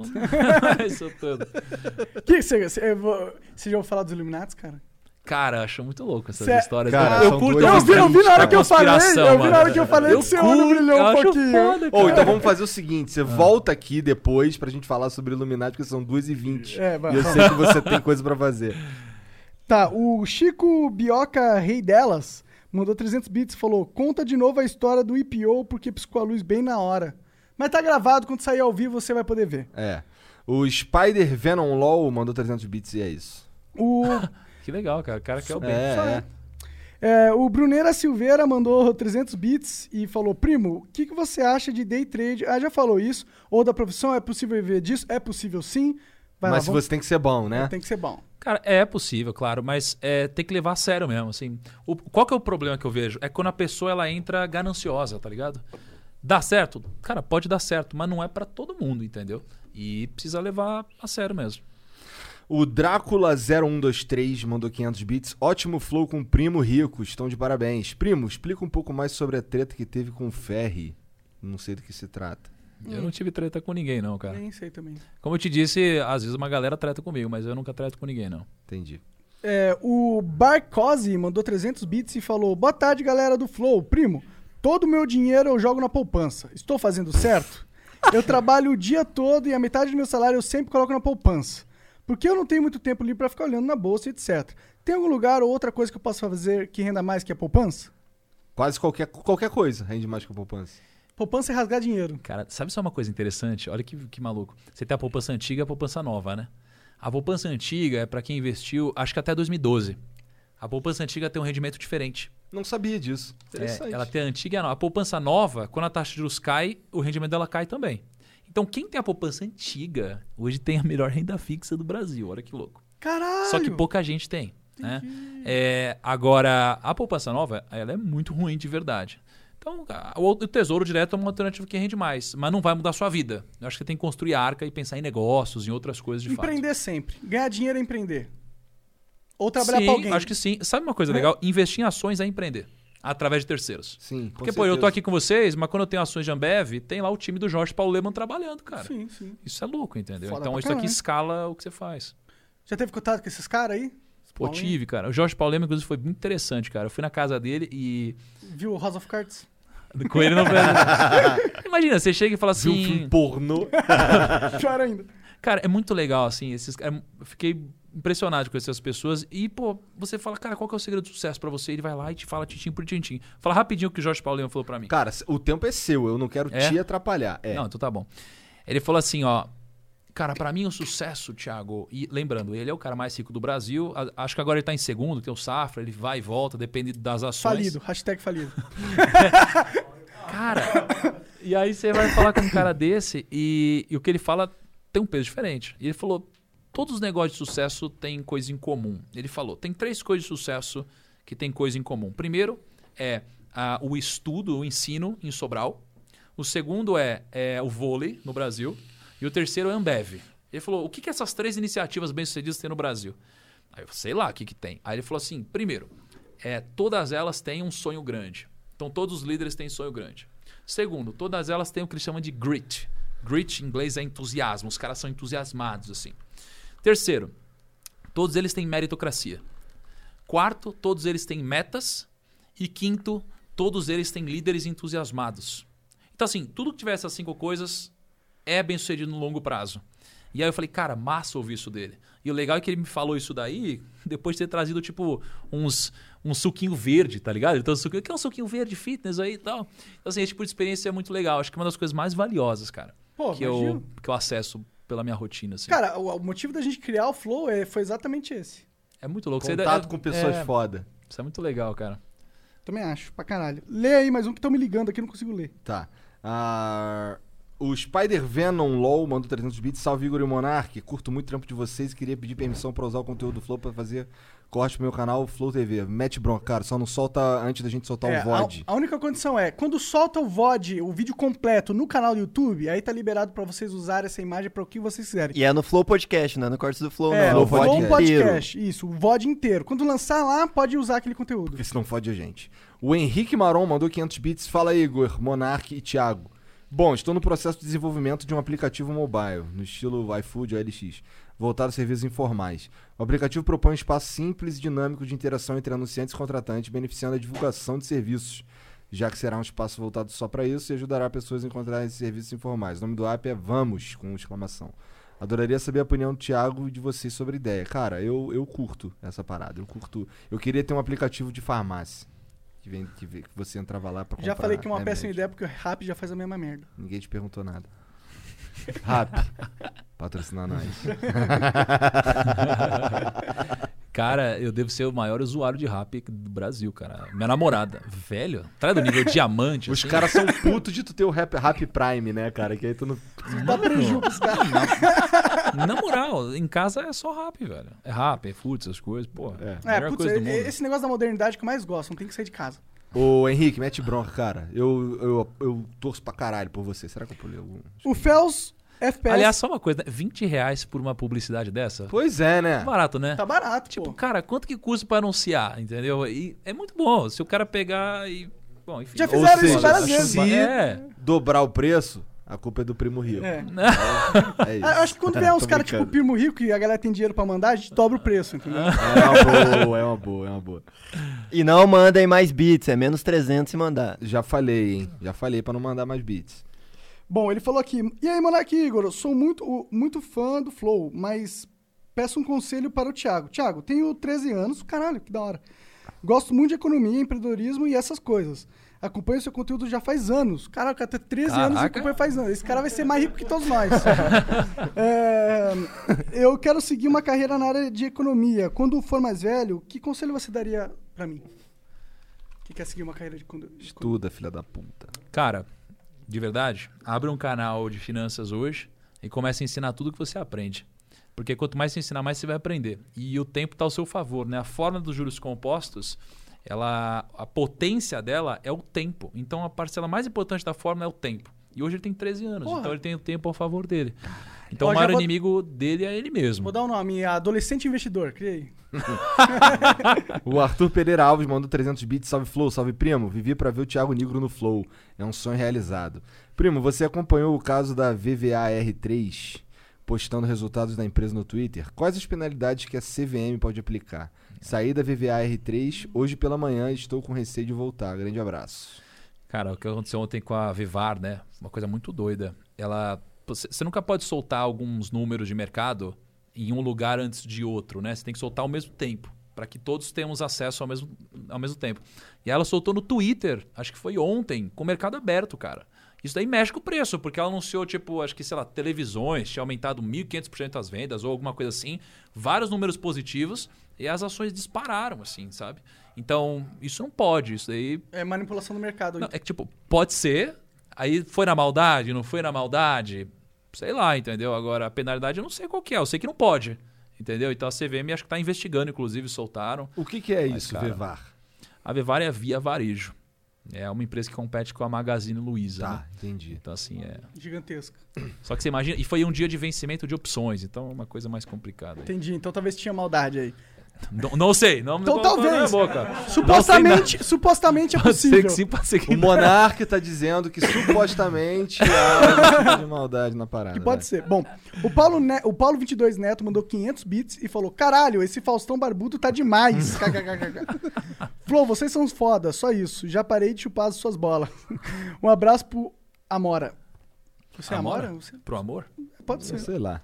O Lucas Cadeu mandou 500 bits. Boa tarde, Monark Igor e Primo. Comecei na bolsa em 2018 depois do seu vídeo com o Whindersson. Em 2019 perdi cerca de 14 mil, pois inventei de tentar fazer trade em contratos de mini índice. Aí, qual que foi o erro dele, mano? Ganância. Ganância. Ganância. Fiquei dois meses sem mexer com investimentos e no fim do ano de 2019 voltei a investir. Hoje voltei para onde estava quando perdi a grana, porém não mexo mais com day trade, apenas com HP. É aquilo que você disse, precisamos aprender com as cabeçadas da vida. E não ser ganancioso, né? É foda. Esse vídeo com o Whindersson foi muito legal, cara. Como Eu- que foi? Você... Eu não sabia que você tinha gravado. Cara, a gente gravou um vídeo ajudando o Whindersson a investir, assim. Massa. A gente Whindersson Nunes. botou o Whindersson Nunes. Foi 50 mil, né, Kaique? A gente fez um com o Neymar também, foi muito doido, assim. Aí eu lembro que a gente gravou esse vídeo com o Whindersson, foi uma porrada, né? Ficou em primeiro do YouTube, foi muito louco. A gente gravou um vídeo um ano depois mostrando o que aconteceu. Foi muito legal, cara. Eu admiro muito o Whindersson, assim, de verdade, como empreendedor, inclusive. Acho que é muito legal aí, cara. Você acha que o Whindersson acha que investir na bolsa é. Não, deixa quieto. foda-se. É, Bom, o, o Vini Brabs mandou 300 bits e falou: Meu nome é Vinícius Barbosa, sou um garoto de 16 anos em Atibaia. Cara, isso- é uma coisa que eu tô achando da hora. Muito jovem, jovem mesmo, acompanhando você. Isso é. Se for para pensar no potencial que você tá desbloqueando nessa pessoa, né? Incrível. Isso é bom. Sempre fui fisu- é, fisu- fissurado por, por conteúdos de finança e empreendedorismo. O Thiago, sem dúvida, é o meu maior ídolo. Diversos livros e fiz vários cursos. Até que criei recentemente um canal no YouTube e uma página no Insta falando sobre né, investimentos. Chama Vini Invest e vini.invest lá no Instagram. Tenho um sonho de conhecer o Thiago e trocar uma experiência com esse mestre. Com certeza irá e com certeza se irá concretizar. Um, um grande abraço de um fã. Pô, cara, grande abraço aí. Parabéns. E, e, aliás, eu, eu acho que hoje você tá na internet no nicho de finanças, é um dos maiores upsides que você tem hoje para trabalhar na internet. Porque, cara, a gente tem 2,7 milhões de pessoas que investem na bolsa, 200 milhões de brasileiros. Né? A gente tem um pouco mais de 1% do Brasil aqui na bolsa. Nos Estados Unidos, a gente tem mais de 50% da população. Então você pensa nessa galera que vai entrar na bolsa. É muita gente. E essa galera precisa aprender, porque a gente não tem nenhum lugar ensinando. Então todo mundo que trabalha no nicho de finanças já ganha muito dinheiro, muito dinheiro, e vai ganhar mais dinheiro ainda. Acho que pra quem quer entrar, eu acho que é legal, cara. Vou abrir um canal de finanças. Fazendo bem, ter claro. que saber, né, cara? Ou não, tem gente ganhando dinheiro sem saber. também. Não é farpa se for true.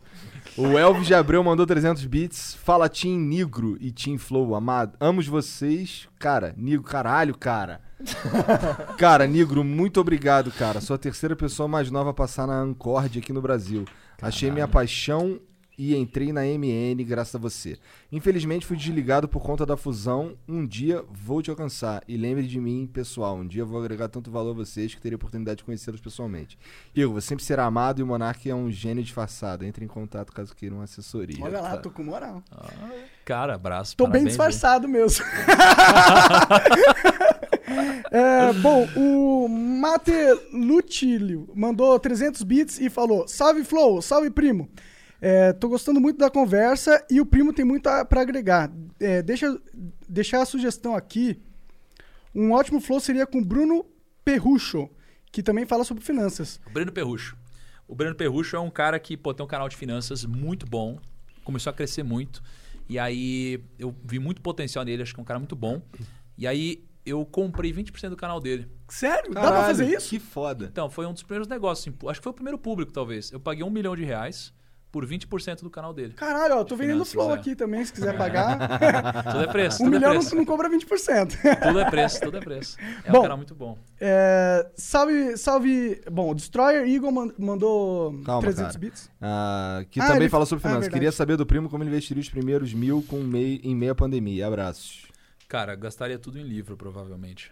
Porra, porque conhecimento vale mais do que qualquer dinheiro. O conhecimento é a semente que eu falei, né? Que vai te gerar muitos outros frutos depois. Mil reais investido não vai virar um milhão.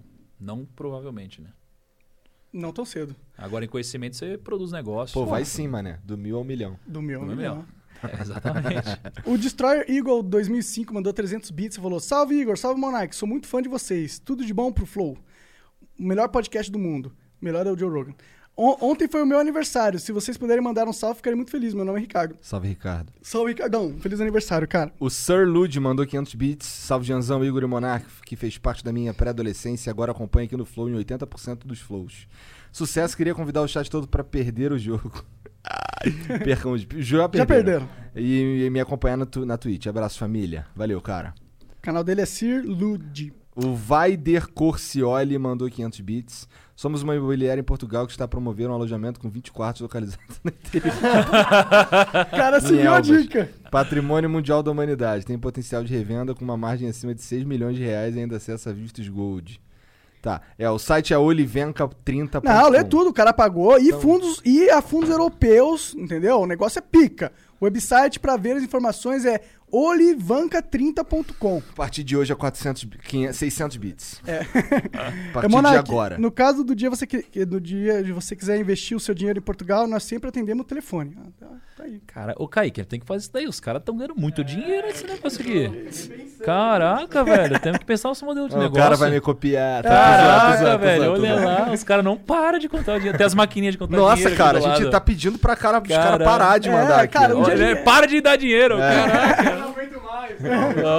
O Felipe Lemis mandou de novo aqui. ah, juros artificialmente baixos, fora da oferta e demanda de mercado, não incentiva pessoas a, a pegarem empréstimos e investirem em negócios que não seriam rentáveis sem essa taxa. Criando uma bolha e quebrando todo mundo quando os juros subir de novo, que vai subir pela escassez de dinheiro não gerado nesses negócios ruins. Isso tudo era uma pergunta, tá ligado? No final tem uma. No Entre final, parênteses a pergunta dele, no inclusive. final tem uma, uma interrogação. Valeu, Felipe.